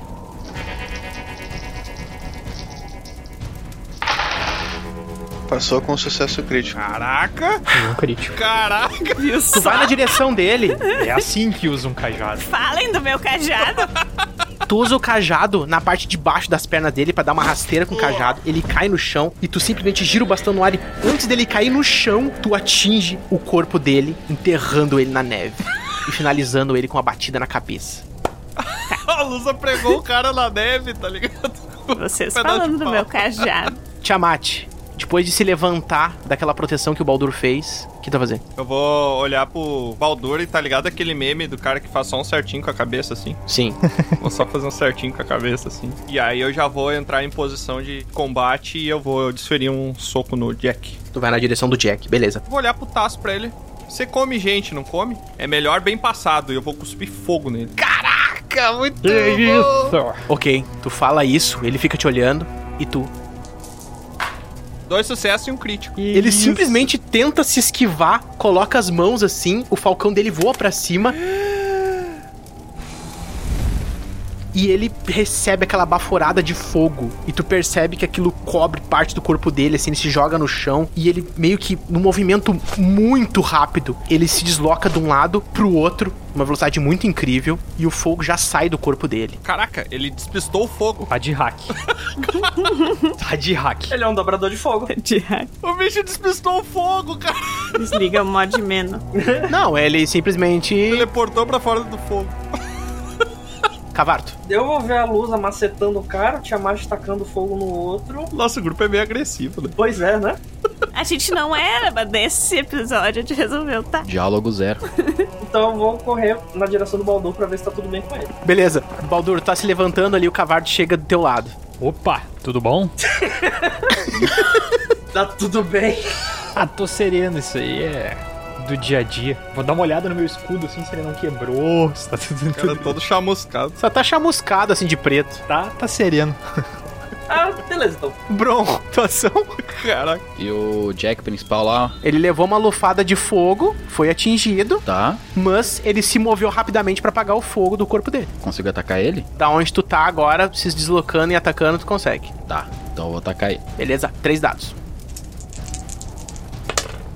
Depois que o Jack apaga aquele fogo se deslocando no ar rapidamente, Tiamat, tu repara que o Bron corre na direção dele, levantando aquele martelo. E quando ele vai desferir um golpe, ele se desloca pro lado também, evitando o golpe com uma maestria que tu nunca viu numa pessoa antes. Caraca, ele assistiu o Cyberpunk, tá ligado? Instalou aquele esqueleto na coluna dele. Tá, Uhum. tá sendo mais rápido que o vento. Isso aí tá usando vezes demais por dia, hein? Vai- Vai virar um cyber psicopata. Eu levanto, pegar meu machado e vou arrebentar esse louco no meio. Ok? Ele travou o teu charge. Depois de se esquivar da marretada do Bron, tu vai em direção a ele. Três dados. Dois sucessos. Ah, finalmente alguém acertou. Após se esquivar do Bron, tu aproveita que ele tá um pouco distraído, chega na direção dele e consegue desferir um golpe horizontal. Ele mal se esquiva e tu consegue acertar o ombro dele e ele cai do lado, ferido, já se levantando rapidamente. Tu percebe aquele sangue jorrando da ponta do machado. É, o machado tá sangrando? Tu tá de hack, eu também tô! Alda Bonero, tu tá ali atrás da árvore onde estão presos Will e Marta. Eu consigo soltar eles? Tu consegue ali com uma faca soltar. Eles estão acordados? O Will tá completamente apagado. Tá. A Marta, na hora que tu solta, ela abre os olhos assim, ela tá meio tonta, ela te olha e ela faz uma cara de agonia, olha pros lados, olha pra um lado, olha pro outro assim, e ela tá desesperada. Acalme-se, acalme-se. A gente veio pra salvar vocês. Fica tranquila. Ele precisa de tratamento, senão ele vai cair. Eu vou tentar me comunicar com a healer do grupo, né? Tentar fazer um assobio pra chamar a luz. Tu olha pra um lado, olha pro outro e percebe a Lusa próximo a um corpo de um cara no chão e ela tá fazendo uns malabares com. girando atrás das costas, girando atrás e passando por baixo da perna. Do nada, matou o cara como bateu o circuito de São Léo nela. Eu vou tentar chamar ela. Eu vou dar um assovio pra chamar a luz. Tu percebe que tá sendo chamada, Lusa. Os capangas, os três restantes, vão disparar entre vocês. Vocês ouvem aqueles sons ecoarem daquele disparo daquela arma. Bron, Baldur e Tiamat. Vocês são alvos. Cada um de vocês toca um dado. Mas pertinho ali do Jack, não dá um bônus pra eles? Não. Eles têm que desviar do Jack, é mais difícil do que o cara que tá a campo aberto. Me ferrei. Tomei uma falha crítica. E meu escudo abençoado ainda tá rolando? Não, já vou.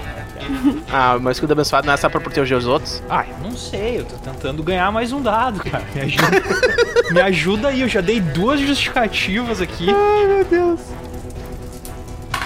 Ih, falei. Eu posso dar mais um dado pro Bron que tá do meu lado? E se é pra proteger os outros, né? Eu tocar mais um e pronto também. Tarde demais. Toca o dado aí. Já falei crítico. Dois críticos, duas falhas críticas. Que beleza. Ai, meu Deus. Falha normal, pelo menos. Nossa, duas falhas críticas e uma falha normal, beleza. Você estava o tempo inteiro na mira. A única coisa que vocês percebem, depois daquele som, é imediatamente o corpo de vocês dilatar de tanta dor. Um tomando um tiro no peito, um outro tomando um tiro no ombro, um outro no abdômen. A dor é insuportável e vocês caem no chão de tanta dor. Eu já tomei um desse. Cada um de vocês tomou 4 de dano. Caraca, quanto de vida a gente tem? Porém, Tiamat e Bron tomaram mais um, tomaram 5 de dano. Vocês têm atributo mais um de vida. Ah, eu tenho um de vida então. Isso aí. Tu tomou 5 de dano. O que acontece se a gente morre na aventura? Morre. Pá, Vai gravar o podcast. Vai pra casa mais cedo. Cai inconsciente. Tem que acabar com o podcast? Agora é a vez do Jack. E quem tá mais próximo dali e quem acertou ele, sinto muito, querido. Tiamat, ele vai correndo na tua direção. Pode vir! Toca aí, esquiva físico. Tá, e agora? Escudo abençoado não, não era pra ajudar os aliados? Ajuda, pode usar. Mais um dado. Toca quatro dados. Um sucesso. Ah, não, aí, eu tô muito azarado, aí eu tô muito escudo azarado. abençoado ajudando, né? Ele olha na direção de Tiamat Você mesmo. e vai na direção dele. Tu percebe que ele vai indo pra te dar um soco, mas ele vai meio que correndo na tua direção de um modo muito estranho, como se ele se ficasse meio corcunda. E ele vai desferir um golpe. Baldur chega a botar o escudo na frente dele, mas ele dá um chute no escudo do Baldur, que voa pra longe, e ele acaba te acertando, Tiamat. Ele te segura, te joga contra um tronco, te levanta, te ergue, olha bem pra tua cara e diz: A sua jornada termina aqui. e tu simplesmente desmaia. Vocês conseguem perceber que ele se grudou no pescoço do Tiamat como se ele estivesse mordendo ele. Vocês percebem aquele sangue jorrando e ele simplesmente se deliciando com aquilo. A coisa mais horripilante que vocês poderiam ver naquela situação agora. Eu vou correr. Lusa, Eu vou Vai correr. correr na minha direção, né, bro? Não pra longe, né? Por favor. Pra longe, claro. Então eu vou tentar atacar o cara que tá no. três dados, vai. Três falhas. Meu Deus do céu. Tu vai se direcionando atrás dele pra bater nele, e quando tu vai levantar a mão pra bater nele, tu percebe uma criatura dando um rasante, derrubando o teu cajado no chão. Cavarto, Tá, eu vou pular nele, se segurando no casaco dele e jogar todas as pedras contigo dentro da roupa dele. vai que o cara é alérgico, né? Alergia mortal à ortiga. Mas não precisa ter alergia à ortiga. Qualquer pessoa que encosta numa ortiga sente, cara. Ah, mas um maluco que tá drenando sangue. Que tomou um fogo. Não, exatamente. Vampiro é. Esquivou de fogo? Não parece muito. O objetivo é tirar a atenção dele do pescoço do Tiamat. Cavarto, tu vai se jogar atrás dele, beleza. Vai lá, três dados. Tu se joga nas costas dele, pega aquela tua urtiga, puxa a gola do casaco dele e começa a jogar coisa ali dentro. Ele só balança assim, se afasta do Tiamat. Tu percebe agora que tu tá perto dele ali, a boca dele é bizarra. Ela parece um pouco maior do que uma boca de um ser humano. E os dentes afiados por baixo daquele pano que ele tinha baixado. Ele só olha pra ti e dá um rugido estranho. Caraca, eu tô sendo mordido pelo baraca, é isso? Exatamente. Bron, Olha, narrador, eu vou ter que usar a minha fúria. Muito bem, Bron. E eu vou querer ganhar também a bênção do búfalo. Ok. E vou atacar. Bron, tu olha pra aquele fogo, tu olha pra aquelas pessoas, tu olha pro teu companheiro sendo devorado por aquele homem, ou seja lá o que for. E tu sente alguma coisa fervilhando no teu corpo. Tu consegue perceber que teu olhar treme, ferve. O teu corpo fica mais rígido e muito mais do que sempre ficou. Cada um seus fetiches, né? E nesse exato momento, a única coisa que tu vê são alvos para serem destruídos. Tu corre em direção de um que tava mirando a arma pra ti. Tu larga a marreta no chão, porque marreta não importa pra ti. Tu pega aquela arma, tira da mão dele e enfia no próprio corpo dele. E que orifício? No abdômen. Tá. E o outro cara olha pra ti e vai tentar disparar também. Baldur, situação. Aproveitar que eu tô ali pertinho do Tiamat, vou me aproximar dele, assim, levantar o pescoço dele pra ver o que que tá acontecendo, colocar a mão no peito e fazer uma prece pra minha deusa, conjurar curar. Em nome do Padre, do Filho e do Espírito Santo. Cara. Quando se aproxima do Tiamat ali, Baldur, a única coisa que tu vê é aquele corpo inerte com o pescoço todo arrebentado, sangrando. Tu sente que ele tá sem vida. Tu faz as tuas preces na esperança de que retorne algum suspiro que seja. E tu percebe aquilo regenerando no pescoço dele aos poucos. Um pouco, mas o suficiente para fazer tu sentir o batimento dele. Ele ainda tá inconsciente esse turno, mas tu sente que ele tá vivo. Tá mal, mas passa bem, gurizada. Não acabou o podcast ainda. Aí. Aldabonero, atuação. Certo, eu vou pegar minha pistola e vou dar um tiro no Jack dali mesmo onde eu tô. Aí acerta o cachorro. Nossa. Três dados mentais. Isso, certo. Tu fica mirando na esperança de que ele fique num ângulo que tu consiga acertar ele e não acertar o cavarto. E na hora que ele vira, tu dá um tiro e pega no ombro dele. E tu percebe sair um pedaço do ombro dele, daquele tiro, daquela espingarda. Tilo daquela. Tudo daquela espingalda. Tu percebe saindo até um pedaço daquele tiro daquela espingarda. Aí. E ele simplesmente se enfurece, puxa o cavarto e arranca ele das costas dele, jogando o cavarto longe. Cavarto, tu tomou um de dano. Tô meio morto já. De dano. Ele olha. Poderia ser muito mais fácil, mas vocês complicam. Os outros caras que estavam lá, os capangas, são alvos da fúria de Bron. Não há uma alma viva em pé. Matei a galera toda. Só pra entender, o Bron passou trespassando a galera. Sim. Lambendo a galera na soco, é isso? É, o negócio é cortar pescoço. Jack olha para todos aqueles corpos inertes no chão, para o que vocês fizeram, para aquele fogo destruindo o resto do acampamento e agora pegando fogo também na mata. Eu acho que terei que eliminar vocês antes do tempo. O mais próximo dele ali é o Baldur. Baldur, tu tá terminando de curar o Tiamat. Faz um teste pra esquivar. Três dados físicos. É. Baldur, na hora que tu pensa em pegar o escudo pra se proteger, tu percebe que tu tá sem o escudo. Tu só levanta o braço e ele simplesmente segura no teu braço, prendendo pra baixo assim, fazendo força pra evitar que tu bloqueie ele. Ele só olha pra ti e parece que ele está sorrindo, mas é um sorriso bizarro com aqueles dentes incontáveis na boca dele. Ele simplesmente olha Acho que você deve ser mais doce. e vai na tua direção, no teu pescoço também. Tu sente, apesar de ter armadura ali, ele conseguindo cravar na parte de cima do teu lado, do teu queixo, na tua bochecha. E tu sente muita dor. Muita dor. Tu tomou 3 de dano. Vocês percebem Baldur caindo inconsciente, largando o machado dele no chão pendendo nos braços daquele que consome o seu corpo. Lusa, parece o fim. Ai, meu Deus. Não bastasse tudo o que tivesse acontecendo, aquele falcão bizarro tá tentando pegar tua raposa. Tá, eu quero tentar atacar o bicho. Vou virar um lobo, porque assim, eu sei que o grupo todo tá em perigo, mas é que quando o meu animal ali tá em perigo. Tu tem uma escolha, Lusa. E pela primeira vez tu sente que tu consegue escolher. É instintivo proteger o teu irmão animal. Tu olha pra maçã sendo alvo daquela criatura, e se é a mesma que já foi tua, agora não é mais. Mas ainda há como salvar a maçã. Se transforma num lobo e corre na direção pra tentar abocanhar. Em algum momento de voo rasante, que ele passe mais próximo do solo. Tiamat.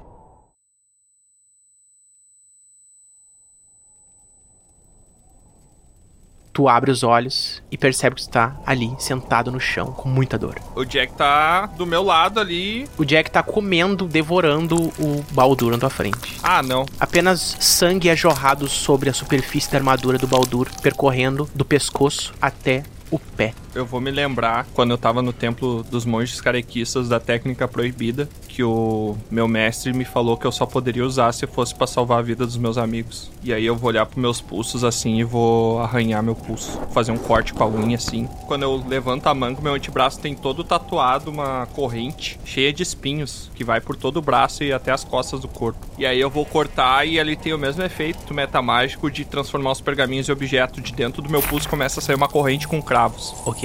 Eu vou fazer isso dos dois pulsos. Eu vou olhar pra ele assim, vou me levantar. Você quer comer o meu amigo? Coma isso! Eu vou enrolar as duas correntes. Eu vou, eu vou enrolar as duas correntes e vou começar a puxar a são cheia de espinho, tá ligado? Vai esfolando o cara. Beleza. Toca três dados aí.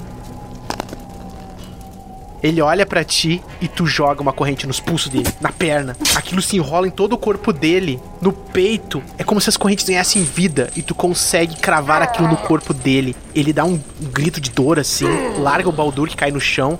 Ele olha pra ti, ele fica olhando com a cara mais irada que ele já fez até agora. E eu tô baforando, chega a tá saindo faísca de fogo assim pelo lado da boca. Ele tá completamente imobilizado. Cavarto, Eu vou correndo em direção ao meu companheiro ferido pra tentar estancar o sangue dele, já que o Tiamat prendeu o vilão todo, eu vou tentar salvar a vida dele. Tu acha que teu personagem tem conhecimento primeiros socorros? Olha, uma vez eu estanquei o sangue com uma bala, né? Então alguma coisa no mínimo eu devo saber que parar o sangue é um objetivo. Beleza. Toca um dado mental.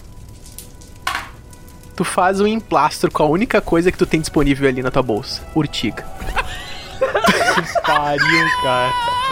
Esse é o sucesso, tá ligado? O fracasso ele teria arrancado meu pescoço fora. Eu mexo na minha bolsa, eu só encontro um monte de resto de urtiga, então eu coloco aquele máximo de urtiga possível na minha boca, mastigo aquilo bem. Nossa. Urtiga com saliva, muito bom. E cria um emplastro. Na hora que tu coloca a urtiga, tu sente a tua cara boca. mastiga o urtiga. Sente a boca. Muita dor, cara. A tua língua começa a ficar estranha. Aí eu até salvei agora minha boca isso aqui.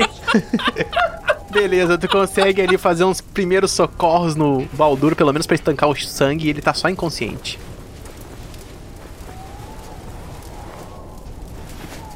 Bron, depois de matar os alvos, ainda resta um alvo, Bron. E tu corre na direção de Jack.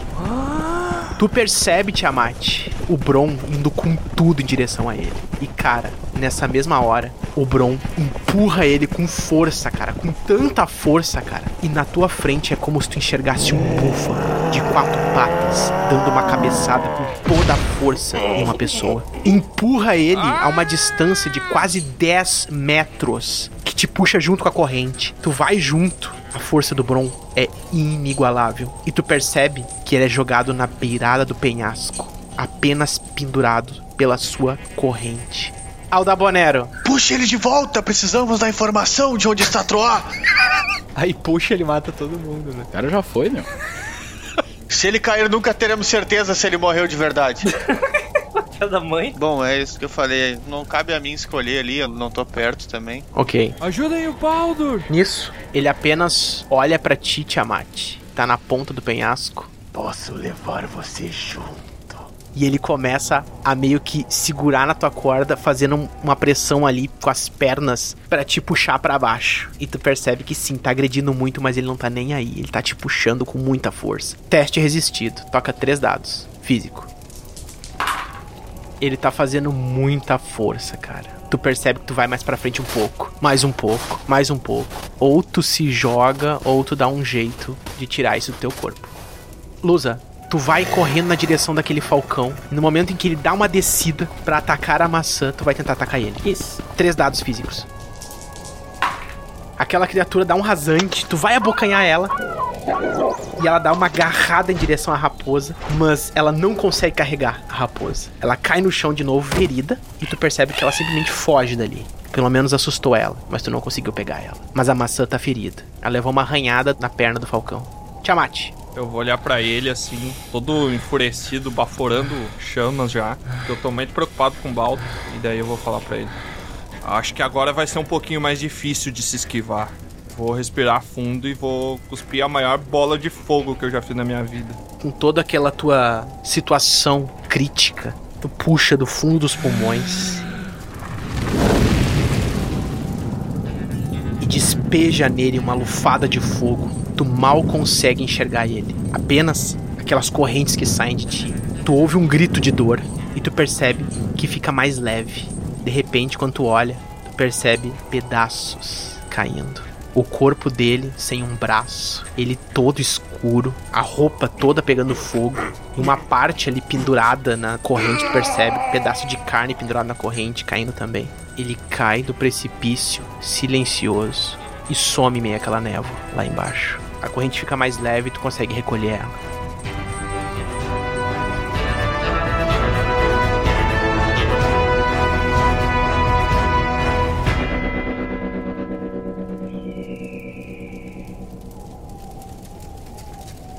Cavarto, tu conseguiu tratar o Baldur, é uma questão de tempo até ele voltar a ficar consciente. Mas precisa repousar, a não ser que interfiram com magia. Bom, a única pessoa que tem poder de cura aqui é a Luz, e ela tá correndo atrás do- da raposa dela. Não, não, o Baldur também tem, ele falou. Tô inconsciente, Lusa.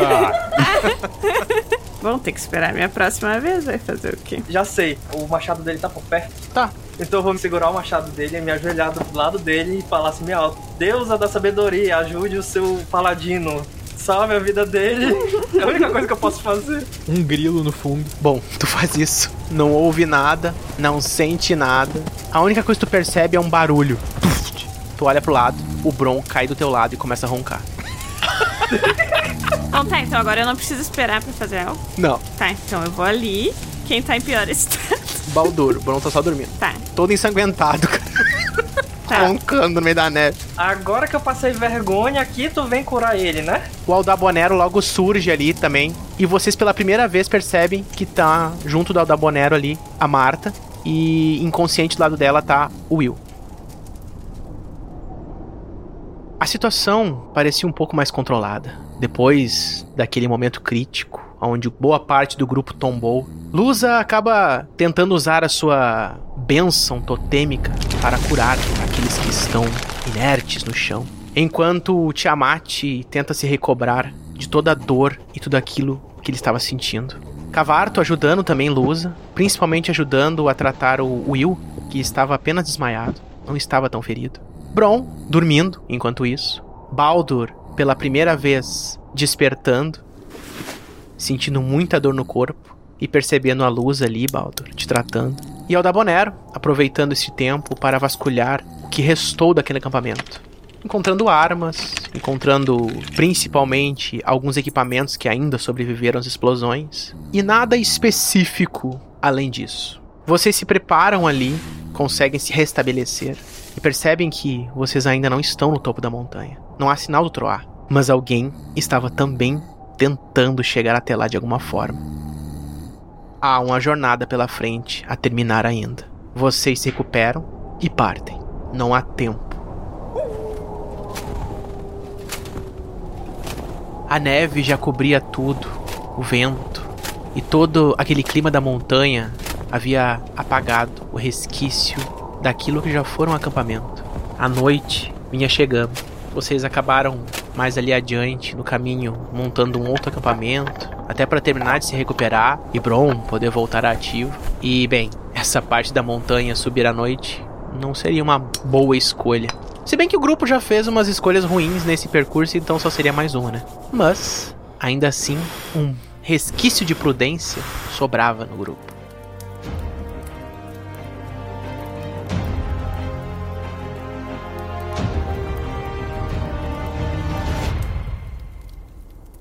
Um silêncio tomava conta naquele acampamento improvisado, e olhando para aquela fogueira, lembrando de que ainda precisavam resgatar Troar e finalmente sair dali, alguma coisa vinha na cabeça de vocês. Alda Bonero, o que, que tá passando pela tua cabeça exatamente agora? Cara, o meu intuito de pesquisar ali no local foi pra procurar alguma inscrição, alguma dica, por onde seguir. Eu ainda tô meio perplexo por ter lidado com um vampiro, eu nem sabia que isso existia. A primeira coisa que me vem na cabeça agora, depois que passa todo esse alvoroço e as coisas se acalmam, é ir conversar com quem tinha sido raptado e entender os motivos, né? Vou falar com a Marta. Bron, o que tu tá sonhando? Tô sonhando em aniquilar o tal do Hakuna. Hakuna. Hakuna? O cara virou inimigo da Disney. Hakuma? Tá. Moncuna. Lusa, o que, que tá pensando? O que, que acabou de acontecer aqui e onde é que está nos levando? Se tu tá na lagoinha. eu tô em É, onde é que eu estou? Baldur, o que vem à tua mente? Eu tô fazendo de forma muito preocupada, muito dedicado, olhando pro chão, rabiscando, fazendo uma projeção pra saber quantas doses de cachaça eu posso tomar pra ter cachaça durante a viagem inteira. Beleza. Cavardo, o que passa pela tua cabeça? Que tá muito frio e eu tô procurando coisas pra me esquentar. Pelo que restou do acampamento. Tá bom. Tiamat, o que tu tá pensando? Na verdade, eu quero ir conversar com o Will e com a Marta. Mas independente disso, o que tá pensando? Tô pensando que eu tenho que ir conversar com o Will e com a Marta. Não, isso vai acontecer, essas coisas vão acontecer. É isso que eu tô focando. E o que, que eu vou perguntar pra eles? Tá bom. Ali na volta da fogueira, naquele silêncio, já recuperados, Marta e Will, atônitos, agradecem e dizem que a última coisa que eles viram foi quando eles invadiram o salão. Eles ouviram tiros, grito. O Jack chegou a comentar pra eles alguma coisa do que, que ele tava pretendendo. Por que, que ele sequestrou vocês? É. Tá, peraí. O Will não sabe, mas a Marta, ela disse que ouviu uma conversa sobre eles atraírem vocês. Ah, o plano era nós, então, não era eles. Eles eram isca. Sim. De certa forma, deu certo o plano deles, né? Eu acho que esse Moncuna é coisa real mesmo. Lembro de ter ouvido um rugido há algumas noites. Pode ser que ele esteja nas redondezas. Não estamos em condições de enfrentar qualquer tipo de criatura que esse Moncuna possa ser. Estamos todos machucados e esgotados. O Will, olhando pra chama, olha pra vocês. Eu confesso que eu queria ter vindo com vocês desde o início, mas não nessa situação. Eu sei quem ele é e eu quero conhecer ele. A Marta olha pra, apavorado pra ele. Você sabe? Sim, eu sei. Eu sei sim. A minha mãe tentou me esconder o tempo inteiro, mas eu sei. Um bardo. Tan, tan, tan. Não quero estragar sua empolgação, mas é um dos bem ralés. Vou olhar pra eles e vou falar: Eu acho que é melhor vocês voltarem pra aldeia. Aqui embaixo tem uma aldeia. Digam que fomos nós que mandamos vocês e eles vão acolhê-los. Mas eu acho que pra gente é daqui pra cima, né, pessoal? A Marta fala: Não. Eu tô aqui por algum motivo. Eu quero ir junto. Will, você vai também, não é? Sim, eu vou, eu, eu quero conhecê-lo. A gente pode ajudar. Mas a gente não tá mais em condições de proteger vocês se for necessário.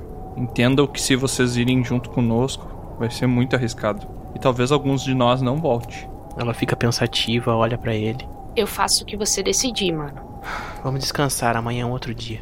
Ela pega e se recosta.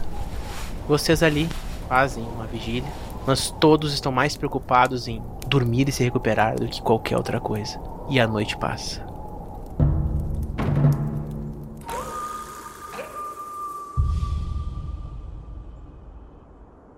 No dia seguinte, vocês percebem o dia amanhecendo, só que o ambiente na volta de vocês tá um pouco diferente. Lusa é a primeira a notar isso. Tu não sabe o que aconteceu à noite, mas tu nota imediatamente que não há nenhum animal por perto, além da raposa.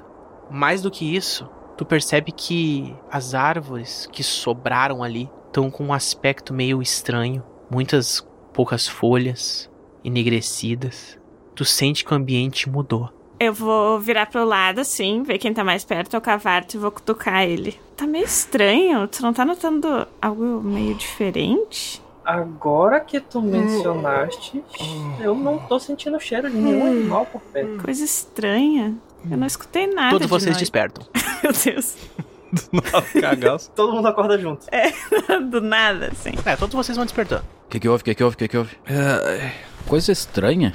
Eu estou sentindo alguma coisa. Tem vontade de ir no banheiro, bro. Não sei descrever. Você tá com uma dor de cabeça muito forte, bro. Ah, Estou com uma dor de cabeça muito forte. Bron. Achei que você não sabia descrever. Parece que. ah, Parece que eu fui atingido por uma cobra de metal. A Marta já tá ali preparando a mochila dela. Eles estavam comentando sobre essa subida ser um atalho pro topo da montanha. Eles deram a volta e encontraram esse lugar. Vocês lembram de estar do outro lado da montanha e pelo que vocês lembram, a subida seria bem mais íngreme. Então tem uma passagem? Acredito que sim, mas só saberemos andando. Talvez eu seja a pessoa mais disposta daqui. Eu não pretendo ir embora, Ela olha pra ti, Tiamat. mas agradeço a sua preocupação. Eu vou pegar uma tala da minha mochila e vou amarrar no, no antebraço, assim, porque é um processo que é bem doloroso o que eu fiz no dia anterior. Sim. Vou amarrar nos dois antebraços, assim, toda uma tala. Eu vou olhar pro Baldur e vou falar como você está se sentindo. Quando respira, dói um pouco. Quando para de respirar. Dói também. Mas eu vou sobreviver. Eu nunca te agradeci, mas obrigado por ter me salvado ontem. Vocês se preparam para partir rumo ao topo da montanha. Preparam o equipamento, desmontam o acampamento improvisado.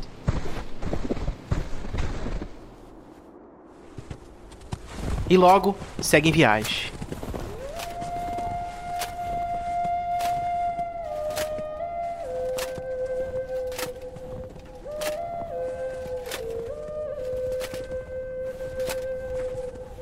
Uma subida um pouco mais íngreme, sem vegetação na volta. Apenas aquela névoa, muito frio e ventoso. Um frio que cada vez mais parece que atravessa o corpo de vocês. É como se vocês o tempo inteiro estivessem andando com uma faca sendo enfiada na garganta. A sensação é muito pesada. Vocês vão se aglomerando para tentar fazer uma contenção de vento, alternando quem vai na frente, tentando fazer qualquer tipo de coisa racional que pudesse ajudar vocês. Mas o frio é tanto que o racional trava. Se vocês pudessem, vocês simplesmente desistiam, mas já chegaram até aqui. Percorreram uma, duas, três horas andando nesse frio e nessa neve, passando por regiões pedregosas, aquele vento uivando cada vez mais no corpo de vocês. Nesse momento, o Bron tá indo na frente, o corpo coberto de neve, tentando enxergar qualquer coisa na frente dele, e de repente tu percebe uma silhueta mais na frente, Bron. Daí eu falo: Pessoal, no frio, o cu me congela. E olha ele na frente. Acho que é alguém ou alguma coisa. Bron parece não falar coisa com coisa. Mas vocês olham na frente e percebem uma silhueta de uma. o que restou de uma árvore, completamente enegrecida e sem folhas. Esquece, é só uma árvore. Melhorou, passou o vento. Quando vocês atravessam essa parte, percebem que aos poucos o vento vai diminuindo, a névoa vai diminuindo, e o que vocês enxergam é um céu um pouco nublado acima de vocês. Sim, vocês conseguiram chegar no que parece ser o topo da montanha, completamente com o corpo coberto de neve. Vocês vão se desfazendo daquela sensação estranha e vão entrando nessa ultra paisagem. À volta de vocês tem pedras, vegetação, e uma espécie de um córrego de água muito ralinha que parece vir de uma direção. Lá à frente de vocês, bosque todo destruído e uma cabana de madeira, parece abandonada, no meio do nada. Pessoal, Vamos verificar o que tem ali. Se eu entrar lá e o Troá estiver lá dentro numa boa, Vocês vão se aproximando daquela cabana e quando vocês chegam perto, notam que um pouco mais afastado dela, ali próximo a umas pedras, tem o que parece ser um túmulo de pedras, várias pedrinhas assim formando um túmulo com um colar com duas presas caninas pendurado numa tira de couro. eu quero ir até o túmulo. Eu também. Tu chega no túmulo. Quero ver o que tá escrito lá. Também vou me aproximar. Eu vou pra cabana. Aldabonero se aproxima da cabana e quando cada vez mais chega perto, em meio ao som do vento, tu ouve um, umas batidas estranhas de uma coisa que vai chamar a tua atenção. A porta tá aberta? Tá fechada na frente da cabana, tem uma varandinha e tá fechada. Vou entrar e vou tentar abrir a porta.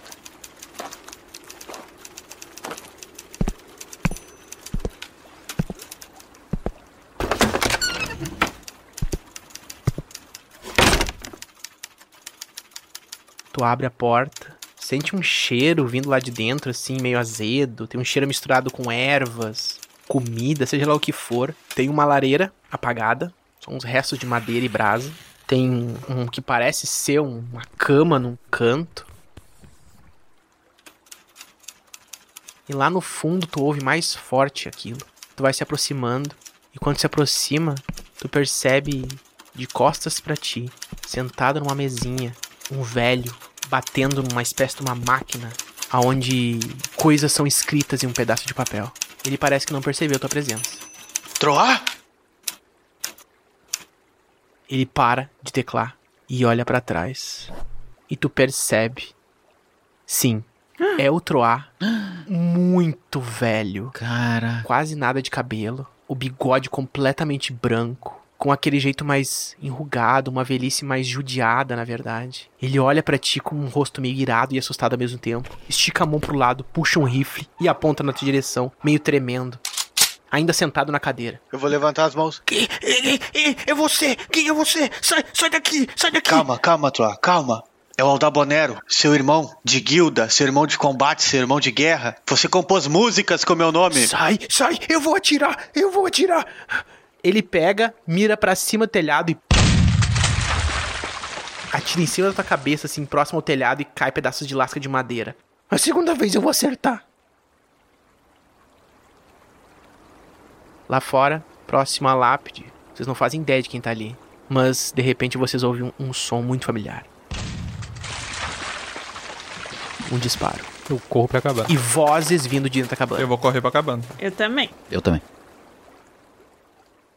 Narrador, eu quero tentar pegar o, o símbolo da Marta que eu peguei lá no trajeto, lembra? E eu quero mostrar pra ele. O broche. É o broche. Tu mostra pra ele. Ele continua te apontando. Que isso? O que é isso? O broche de Marta, uma velha amiga sua. Eu não sei, não sei o que você tá falando. Ele não disse pra escrever isso, ele não falou nada disso. Ele, Ele não falou. Ele quem? Ele quem? Nisso tu percebe que alguém aparece atrás de ti, mais pessoas, e o grupo tá ali atrás. Quem, quem são vocês? Saiam daqui da minha casa. Troar? Vou olhar pro grupo e vou olhar pra trás. Ele tá insano. Alguém fez alguma coisa com ele. Não se aproxima, senão ele vai atirar. Saiam daqui! Afrouxa a mão, assim, que pende pra frente e cai, assim. Tu percebe que ele fraqueja, assim. Ele... Eles não voltaram. Eles estão mortos. Quem são vocês? Quem está morto, Troa? Saiam daqui! Saiam! Saiam daqui! Quem está morto, Troa? O que, que aconteceu com a arma que ele tava na mão? Ele largou? Ele abaixou? Ele baixou pro chão, assim, depois ele levantou de novo e apontou pra vocês. Eu vou sair do meio do pessoal. Troar, Você, você. você sabe que não encontraria outro igual a mim aqui. Só pode ser eu. É na minha cabeça, isso é da minha cabeça, vocês. Vocês morreram! Vou me aproximar devagar, assim, eu vou pegar a mão, vou botar no cano da arma e vou ir abaixando devagarinho, assim, e vou dar um abraço nele.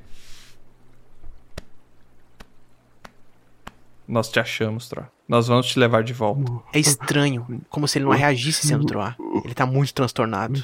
Tu abraça e sobre o ombro dele, tu consegue ver aquela mesa, aquelas folhas, milhões de páginas com coisas escritas ali. Ele aflocha a arma.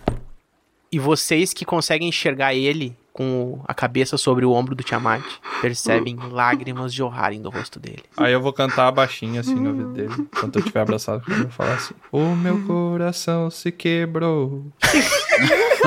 Mais algum pedaço Caraca, faltou. Caraca! Ah, não sei se. Aí eu não lembro o resto da música. Dá um bônus aí pro Tiamat, hein? Aí eu vou começar a cantar junto também. O meu coração despertou. Mais algum pedaço faltou. Já não sei se é um sonho, mas se for, tô precisando acordar. Não sei se quero ficar. Mas um lobo surgiu e me disse que eu preciso lutar. Caraca! Todo mundo canta. Ele fica olhando para aquilo. Essa música. ah, são. São vocês mesmo. É, você não deixou um aviso? A gente veio te buscar. Ele se levanta, meio capenga assim. Ele. Eles. Ele disse que vocês não viriam. Ele quem? Nós. Nós finalmente conseguimos, então. Eu vou chegar perto dele, mais perto assim também, e pôr a mão no ombro dele. Você acha que a gente não viria, Troa? Você tá devendo até hoje duas peças de ouro pro Bron. E quem são ah, ah, eles? Ele aponta pra Marta e pro Will. Sua família, Troar. Aí eu vou soltar ele assim e vou falar: Venham, crianças. Dê um abraço no pai. Que coisa estranha. O Will fala: "Pa- Pai? A Marta diz: Pois eu achei que era isso que você sabia. Não! Então. Ele olha pra Marta assim, e os dois chegam próximo dele. A Marta dá um abraço nele. Ele fica sem reação e não abraça ele. Nisso, o Will olha pro lado e percebe alguma coisa e se afasta. Ele puxa um velho violão dali. Eu viro pro Troá e explico. Troá, quando tu saíste pra tua aventura, tua namorada tava grávida. E ela não te contou. Tua namorada tava... Gente. Era namorado ou era só? Eu acho que é muita informação. Ana, Ana, onde está Ana? Ana. De repente, vocês ouvem um som estridente de um relâmpago. Mas um relâmpago meio abafado, meio estranho. E percebem que o ambiente vai ficando um pouco mais escuro. Quem tá ali próximo da porta consegue perceber que o tom nublado vai dando um ar mais roxo pro ambiente. Como se fosse um crepúsculo forçado, estranho. Uma cor de céu que vocês nunca viram antes. E em meio à névoa lá fora, uma silhueta, e dessa vez não é uma árvore, vai se aproximando a passos curtos, sem um braço. Cada vez que se aproxima, vocês percebem aquele olhar avermelhado, com um brilho que vocês não tinham visto antes. É Jack, ou o que restou dele. Como ele voltou ali, como está vivo, vocês não fazem ideia. Mas a última vez que vocês viram falar de um triunfo desse tal Jack, Cicatriz falou que um inimigo disparou o tambor inteiro de um revólver nele e ele saiu vivo. Eu falei pra gente não deixar ele cair. Ele diz: Eu. Eu era apenas uma criança. Quando eu via a morte por todos os lados. Eu era um prisioneiro no navio de Billy Olho Furado. Quando naquela noite eu vi o destino sorrir pra mim. Já não havia mais esperança. E então eu pude presenciar um acontecimento ímpar. Pela primeira vez, dois mundos colidiram entre si. Já no mar, adentrando nas profundezas, junto à carcaça daquele navio destruído, algo me chamava. Eram promessas de vida, de retorno e vingança. E eu respondi, sendo levado para um mundo diferente. Eu havia sobrevivido.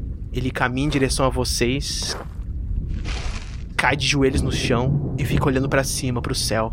Nesses incontáveis anos, eu vi guerras. Vi o brilho destrutivo no olhar do humano ganancioso. Vi a mão do mal segurar espadas, revólveres e canhões. E isso, isso me trazia prazer. Eu já havia aceitado meu fardo. E agora, estava próximo do fim de minha jornada. O último veio de vida, resguardado na nascente dessa montanha.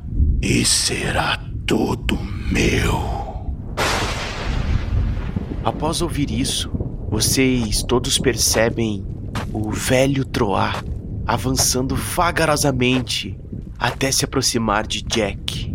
Tiamat, percebendo a intenção de seu velho companheiro de grupo, Toma, Troá. Eu guardei num pergaminho pra você. pega aquela viola e entrega para ele. E então, vocês todos são testemunhas daquele duelo que estava prestes a se iniciar ali.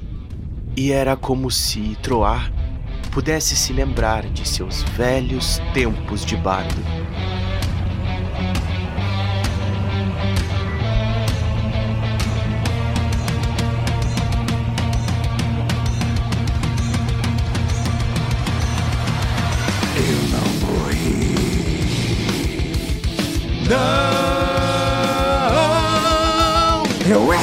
Com fome, já sabem meu nome. Me chamam de Jack, o comedor de homem. E agora, porém, eu me transformei. Devoro vocês e não sobra ninguém. Eu, eu, eu te desafio a ver se tu também encanta. Quem de nós melhor canta.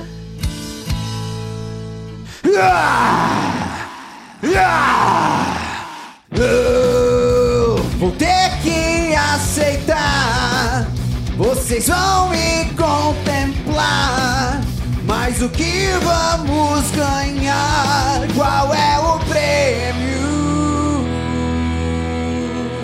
Se eu vencer, você vai ter que ir embora desse mundo.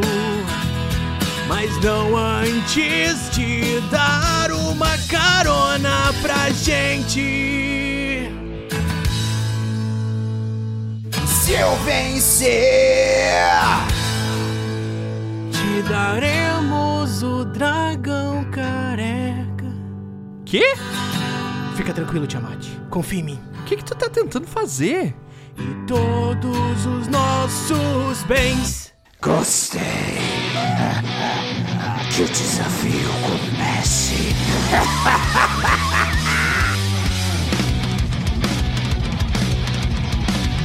Minha voz é de outro mundo.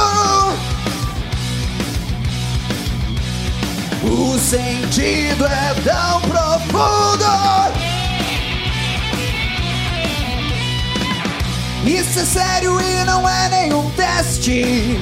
Vou conquistar esse seu podcast. E minha voz todos irão escutar. Vou mostrar como é que se faz. E assim irei dominar muito mais. Pois vocês nunca vão me superar.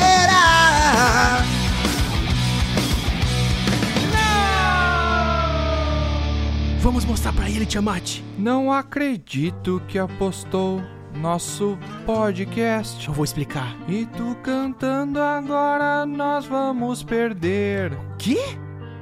Você acredita no meu poder? Você não acha que vamos vencer? Não. Mas nós dois juntos não vamos perder. Será? Se nós chegamos até aqui.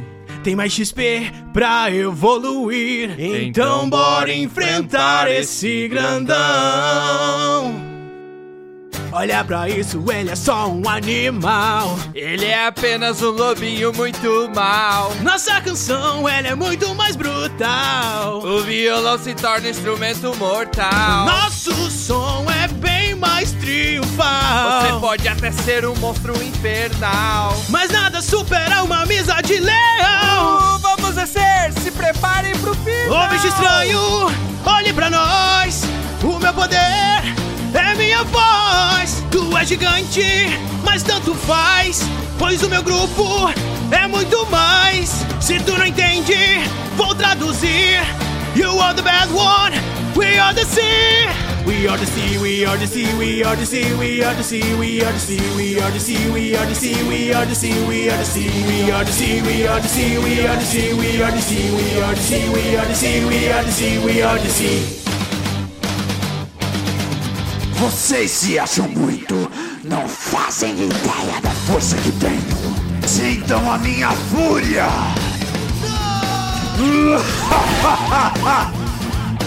Meu violão! Tantas guerras eu superei, vocês perderam e eu ganhei.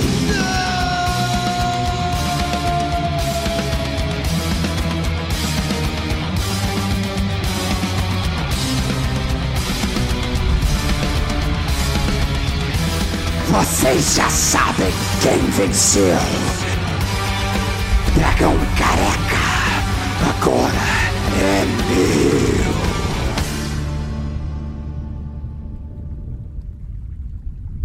Aquilo não podia ter acontecido. Troar havia perdido. Depois que seu violão foi quebrado, ele caiu de joelhos no chão e logo tombou, inconsciente. E então. Na frente de vocês, aquela criatura sem braço vai mudando de forma. Vai surgindo algo no corpo dele, se tornando mais protuberante, aumentando de tamanho. Um grito agonizante de dor vai mostrando ele se transformando em algo que vocês não conseguem descrever. Talvez o mais próximo daquilo seria um lobisomem gigante, com os braços compridos, um pouco pelo, o corpo meio avermelhado, a bocarra gigantesca ainda maior. Ele dá um berro. E Troá diz ali atrás de vocês: Mon Moncuna, Moncuna. Aquela criatura dá um rugido que ecoa por todo aquele ambiente e atravessa a alma de vocês. E ele começa a ir na direção da nascente, contrária ao rio, aonde vocês conseguem perceber o remanescente de uma água que brota de uma pedra, adiante, além da cabana. Ele vai andando nessa direção.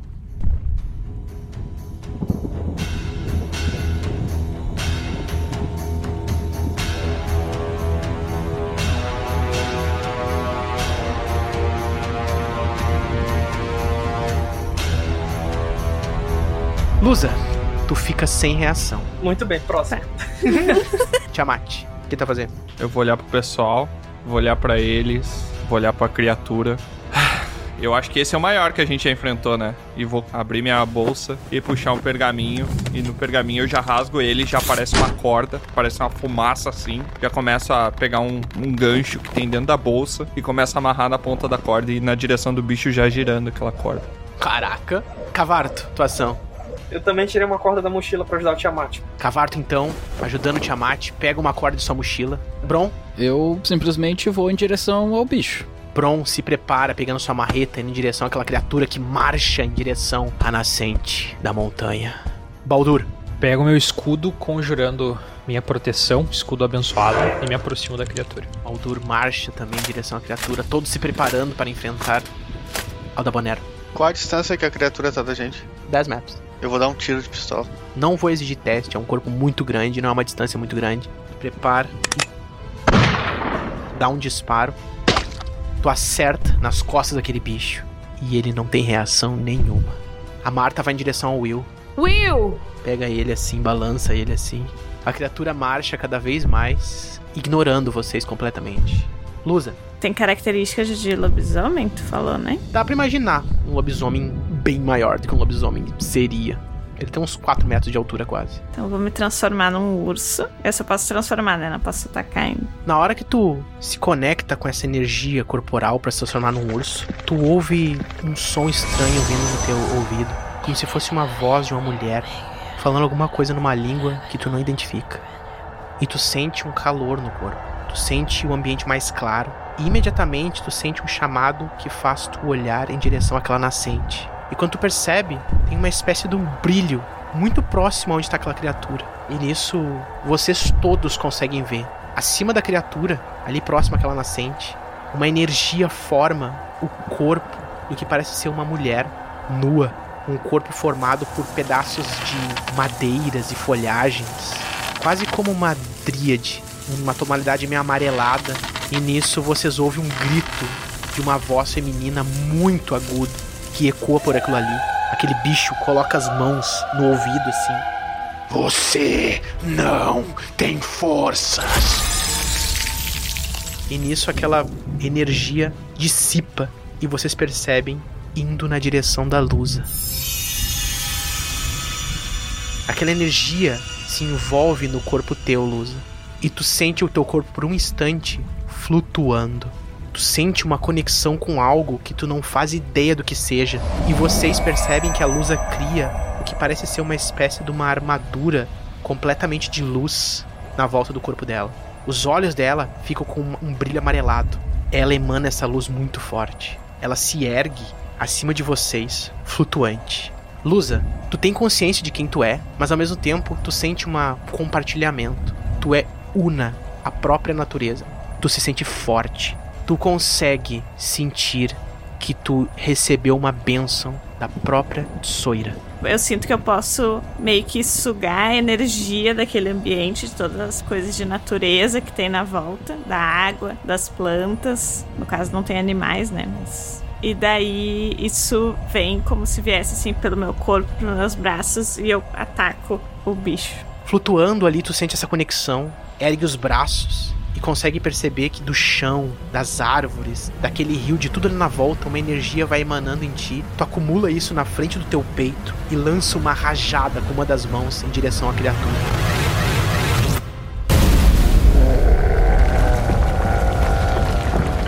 E vocês percebem que ela é empurrada a uma distância.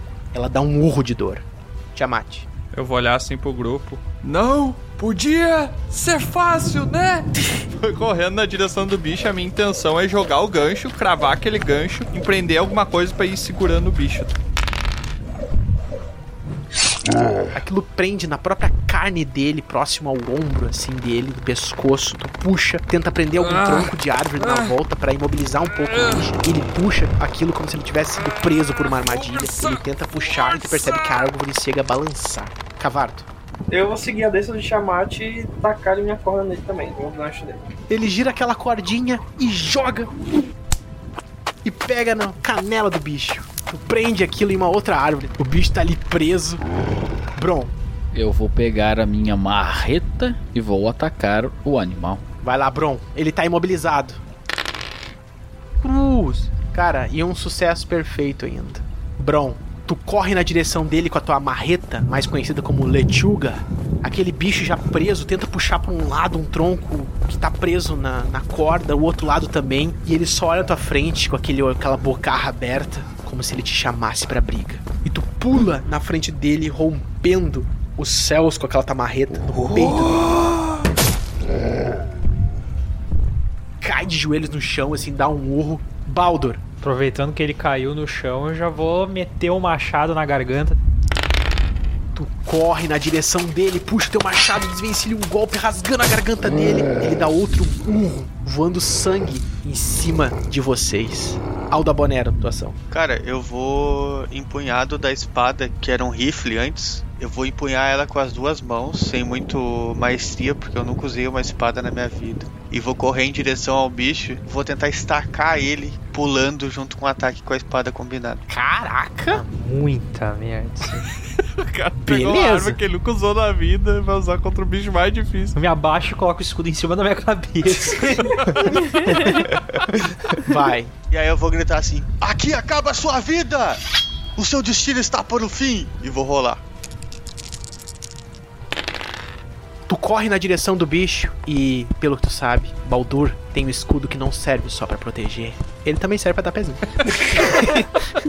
Ele levanta aquele escudo, tu pisa em cima dele e rompe os céus com a tua espada cravando verticalmente do pescoço até o abdômen daquela criatura, rasgando aquela criatura se engasgando em sangue, balançando os braços e com os dois braços ela puxa as duas árvores, arrancando a corda. Vocês não tem como segurar, tá vocês pegando só ali na volta da, da árvore que rompe aquelas cordas. A criatura começa a balançar os braços assim, começa a tombar e ela vai tentar dar um- uma última ação. Quem tá mais perto ali? Bron. Aquela criatura simplesmente olha pra ti e te dá uma mãozada. Assim. Três dados, mais um. Quatro dados pra se esquivar. Baldur, tu tenta colocar o escudo na frente, mas a única coisa que tu consegue é amenizar o impacto que iria todo pro Bron. Vocês repartem aquele impacto, daquele punho, daquela garra daquela fera, e vocês dois voam longe. Ambos tomaram 4 de dano. Lusa, Como é que tá o estado das pessoas depois da queda? tu olha pras pessoas caídas ali, os teus companheiros, e tu consegue ver como se cada um tivesse uma chama, alguns mais fortes, mais fraca, como se tu enxergasse a essência de vida, o sopro de vida de cada um. Baldur tá com muito pouco. O Bron também não tem muito. Foguinho do Charizard tá quase no fim. Mas o melhor a fazer é agredir a criatura. Tu sente que tem todo o poder necessário pra fazer isso. Eu vou me encostar no chão. E daí eu vou me ajoelhar assim e pôr a, a palma da minha mão no chão. Ok. E daí eu vou me conectar com aquela energia. Sim, tu sente que tá se conectando ao ambiente. Mando de alguma forma o ataque meio que por baixo da terra até onde o bicho tá. Daí, ao mesmo tempo que isso tá acontecendo, tá vindo as raízes na volta e pegando o bicho e meio que puxando pra baixo, assim. a montanha se abre e tu sente essa conexão fazendo com que o resto de raízes ali na volta das profundezas prenderem o bicho com muito mais força. A criatura vai sendo colocada pra baixo da montanha, com metade do corpo já preso pra fora, e ele fica gritando, agonizante, tentando se desfazer daquelas raízes, cavocando aquele chão. Tiamat. O Moncuna foi sugado pela terra, mas ele acabou de atingir o Baldur e o Bron, né? Então ele tá. Antes de ser levado pela terra, né? Ele tá ameaçando a vida dos meus amigos, né? Ele tá de frente pra mim ou eu já tô mais na direção do lado, das laterais ou nas costas? Mais diagonal. Diagonal, tá. Então eu vou vir correndo e vou saltar e vou pular o bicho. E eu vou ir subindo no bicho até chegar na cabeça dele. Ok, vamos lá, Shadow of Colossus. Tiamat, corre na direção do bicho. Ele tá completamente imobilizado, só um dos braços balançando, mas as raízes já tomam conta. Ele mal mexe o corpo, tu vai saltar por cima dele. Faz um teste aí. tu vai correr na direção dele, só que tu não percebe que entre tu e ele nessa diagonal tem uma fenda no chão que foi aberta pela luz e tu cai na fenda. Caraca, tinha planejado tudo um troço épico, deu isso aí. Cavarto. Os dados são inexoráveis. Eu vejo que o Tiamat foi lançado naquela fenda. Eu pego a- o resto da corda que sobrou do que o bicho arrebentou minha e corro até a beira do buraco e jogo pro Tiamat. Tu consegue jogar a corda e o Tiamat em meio àquelas raízes, aquele chão cada vez mais profundo, vai subindo na corda. Bron, Puxo a lechuga e ataco o animal. tu vai na direção do bicho assim, dá-lhe uma marretada agora no peito do bicho, assim, dando o bicho dor. Ele simplesmente fala: Ah, seus malditos! Baldur. Eu levanto e me curo.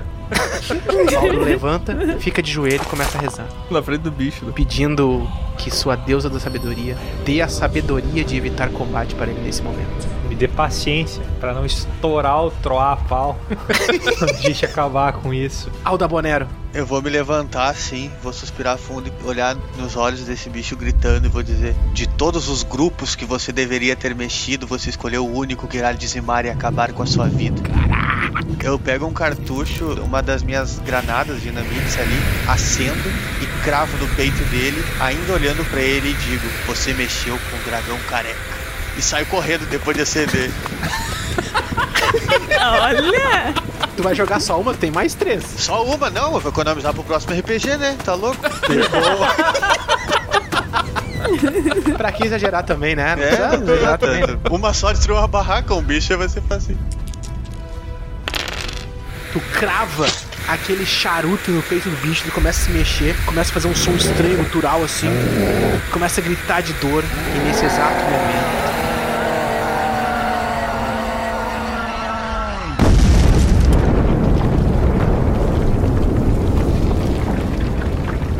Vocês percebem o bicho implodindo de dentro pra fora. Então aí não é implodindo, né? Ele tá explodindo. Muito bem observado.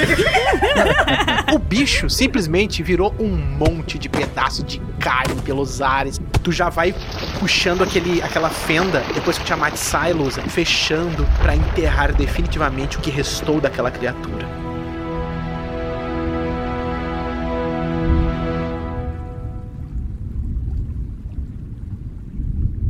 Criatura não existe mais. Apenas um eco some no horizonte, em meio àquele céu que vai se abrindo. E vocês ouvem um som meio gutural dizendo: Não acabou. Eu sou apenas um servo.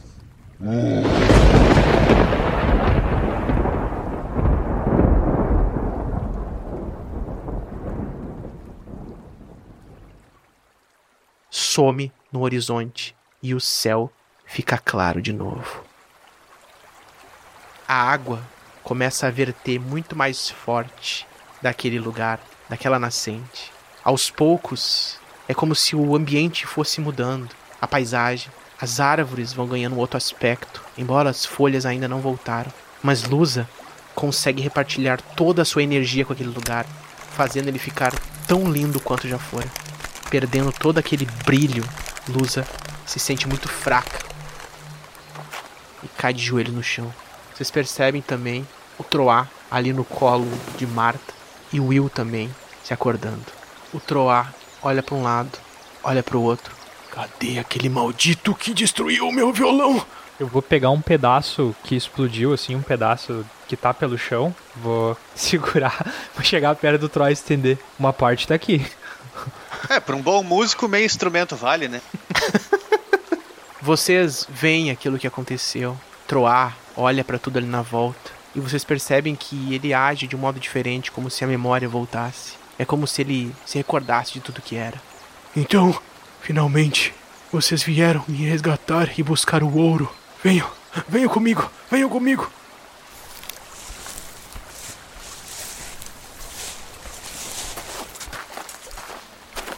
Ele leva vocês para o que parece ser uma gruta próxima àquela nascente.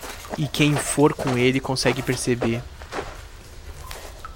muito, mas muito ouro no interior daquele lugar rochoso. Pô, vai faltar mochila pra levar isso tudo de, de ouro daqui. Ah, a ocarina, a ocarina. Quem tá com a ocarina? Ela tá bem guardada, Tro. Por que, que você precisa dela?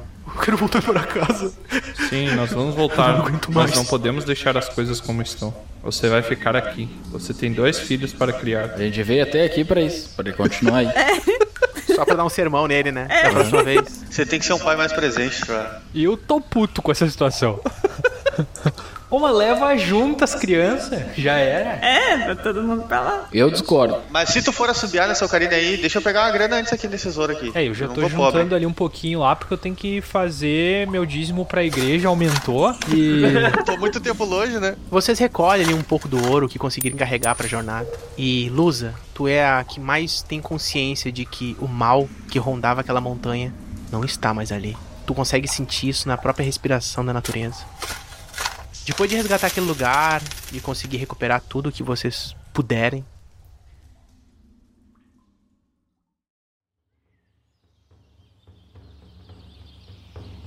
vocês retornam descendo a montanha para a tribo. Lá nesse lugar vocês são recebidos com festividade. Todos estão sabendo sobre o que aconteceu. O Soira falou com o próprio pajé Lua Prateada sobre o feito de vocês. Sim, vocês se provaram os escolhidos a banir Moncuna daquele mundo. Finalmente, a montanha estava liberta. A resistência ainda seguia, mas isso não era a cargo de vocês. Eles agradecem o pássaro dourado, que fala sobre o pata de lobo que havia morrido, mas que foi um grande companheiro de Troar. Eles agradecem vocês.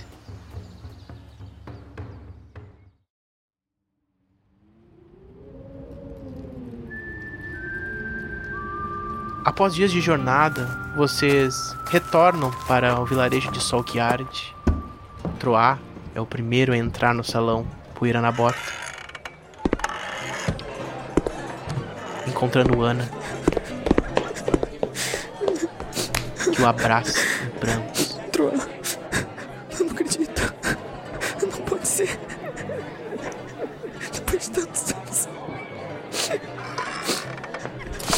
junto a Will e Marta. Após uma conversa um bocado estranha, o Troá diz que precisa partir e ela diz: Mais uma vez? Ele olha pra vocês. Eu guardei um montinho de ouro nos pergaminhos. Daí eu vou pegar um pergaminho e vou, vou dar pra Ana assim. Quando você precisar de dinheiro, rasgue isso e você não terá mais problemas. Mas use um pouco desse dinheiro para proteger a montanha. Muita gente ambiciosa vai vir atrás do que guarda a montanha e vai tentar machucar os indígenas que moram lá. Agora eu passo para você a missão de protegê-los, assim como a gente fez. Ela faz só um meneio com a cabeça, concordando contigo. O Troá, eu preciso partir. Ana, você foi uma das aventuras mais especiais que eu já passei. Caraca, chamou a mulher de aventura, mas que filha da mãe, velho. Bom brinquedo. Eu tô olhando brabão pro Troá, cara. Tô olhando chateadaço pro Troá. Safado. E esses dois foram melhor do que qualquer tesouro que eu poderia encontrar em montanha, mas o meu mundo não é aqui. Mas eles são bem-vindos se quiserem ir comigo. Embora eu eu mal conheço eles. E lamento dizer isso. Eu não sabia que. Ela interrompe ele. Não precisa dizer nada, Troa. Eu entendo que as coisas acontecem, que o tempo corrige qualquer equívoco. Você precisa ir sim. Tem certeza que não quer ficar com ele?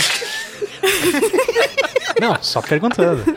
Eu vou olhar pro Will e pra Marta. Vocês vão vir conosco ou vão ficar? A vida não vai ser fácil do nosso lado. A Marta olha pra vocês e diz: Acho que temos uma missão mais nobre aqui. Will, eu e nossa mãe. Acho que temos uma relação com a montanha que a gente não sabia que tinha. Então a missão que eu dei a Ana se estende a vocês. Ajudem a proteger o povo que lá habita. Eles são puros, não conhecem a maldade do mundo e assim devem permanecer. Que vocês possam protegê-los. A Ana diz: Muito obrigada, viajantes. E se um dia encontrarem meu irmão, diga que eu ainda o espero retornar.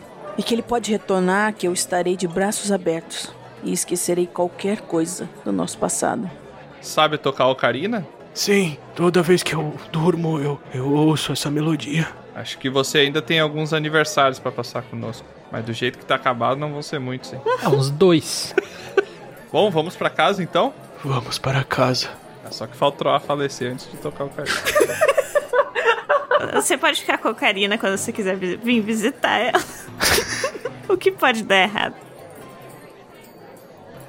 Vocês se direcionam até o fundo do lugar, dentro da casa da Ana. E lá dentro, se chamaram o mínimo de atenção. Apesar de já ter chamado bastante, né? Por ter essas pessoas estranhas aí, né? Toma, Troa. Tá na hora de tocar o ocarina. Troá toca aquela melodia.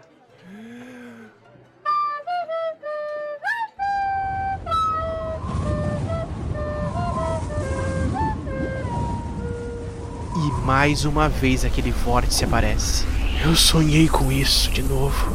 Bron, por que, que você foi me dar esse presente? Pode discutir do outro lado. É uma ferramenta, Troa. Foi o lixo que ele achou na floresta. Bom, eu vou indo então, pessoal. Vocês fiquem conversando aí. Falou. Vocês entram no portal, são sugados por aquela energia e somem.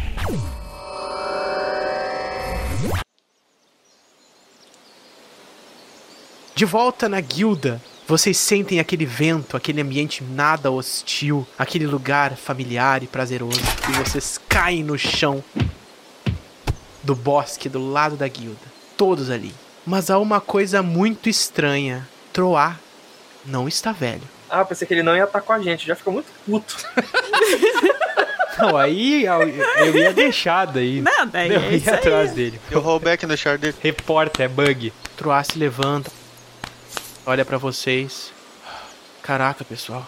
Acho que esse é o aniversário mais longo que eu já passei na minha vida. Eu sempre achei que vocês realmente iriam, mas. Caraca, por que vocês demoraram tanto? A gente não demorou, a gente chegou lá. A gente foi na hora. A gente chegou lá, o tempo tinha passado. Cara, se a gente for ali na rua, eu tenho certeza que vai ser um minuto do tempo que a gente saiu. Ah, então tá bom.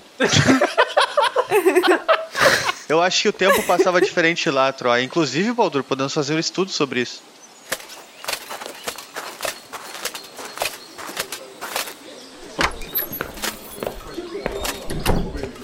Tudo voltou a ser como era, pessoal. Só tem uma coisa que não sai da minha cabeça. O que o Jack quis dizer com mundos que se fundiram? E ele citou o Billy também. Ah, isso aí fica pra outro episódio. Tá tudo interligado. Bom, acho que eu preciso de um copo de leite. E você, Baldur? Eu vou é dormir, cara.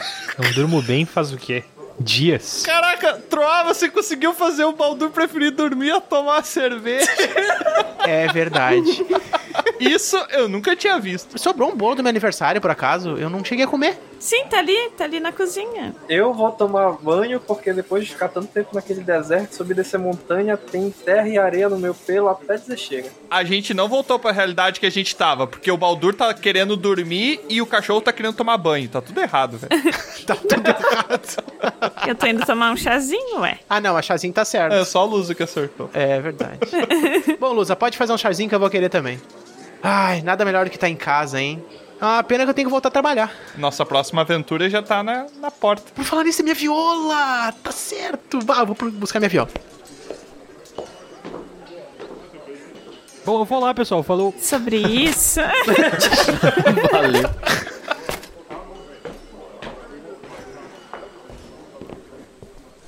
Ai, achei! Quem é que tá com saudade de ver eu tocando a musiquinha? Não. Ah, então eu tenho que ir lá fora pegar as ervas pro chá, tá? Eu vou dormir um pouquinho lá. Tá Fica bom. aí. Eu vou encher a tina. Eu vou ali rapidinho que eu tenho que levar a avó do Bron no jiu-jitsu. Daqui a pouco eu tô aí de volta. Bom, eu escuto. Vamos enxugar as lágrimas e lembrar do tempo que ficamos longe. Eu não, não, não faço show particular. Então te ferro, cara. Eu tô- ninguém quis ouvir tua música. Eu viro as costas e vou pra taverna beber. não ajuda.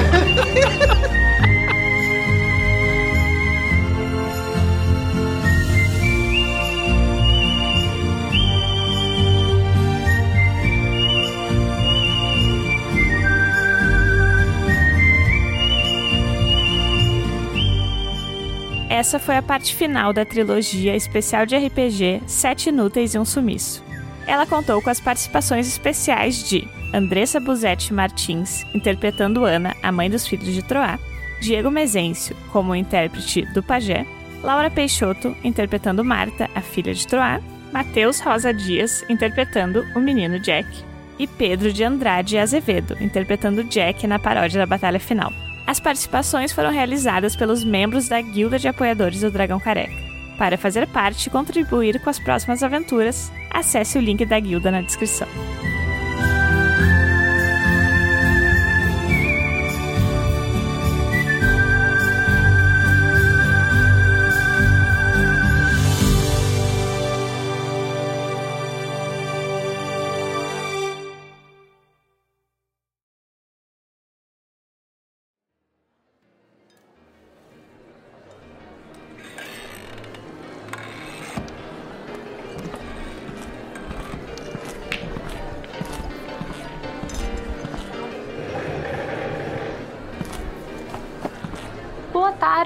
Pequeno. Posso te ajudar? Que lugar é esse? Salão Poeira na Bota. Devo estar atrasado então. Que coisa. Por acaso não viu nenhum grupo estranho por aqui? Se você se refere a quem eu tô pensando, eles partiram já tem um dia. Foi por pouco então. Calculei mal. Obrigado, vou indo nessa. Imagina, mas não vai querer nenhuma bebida? Não, eu, não bebo. Tchau. Até, senhor. Aurim. Até mais, Aurim.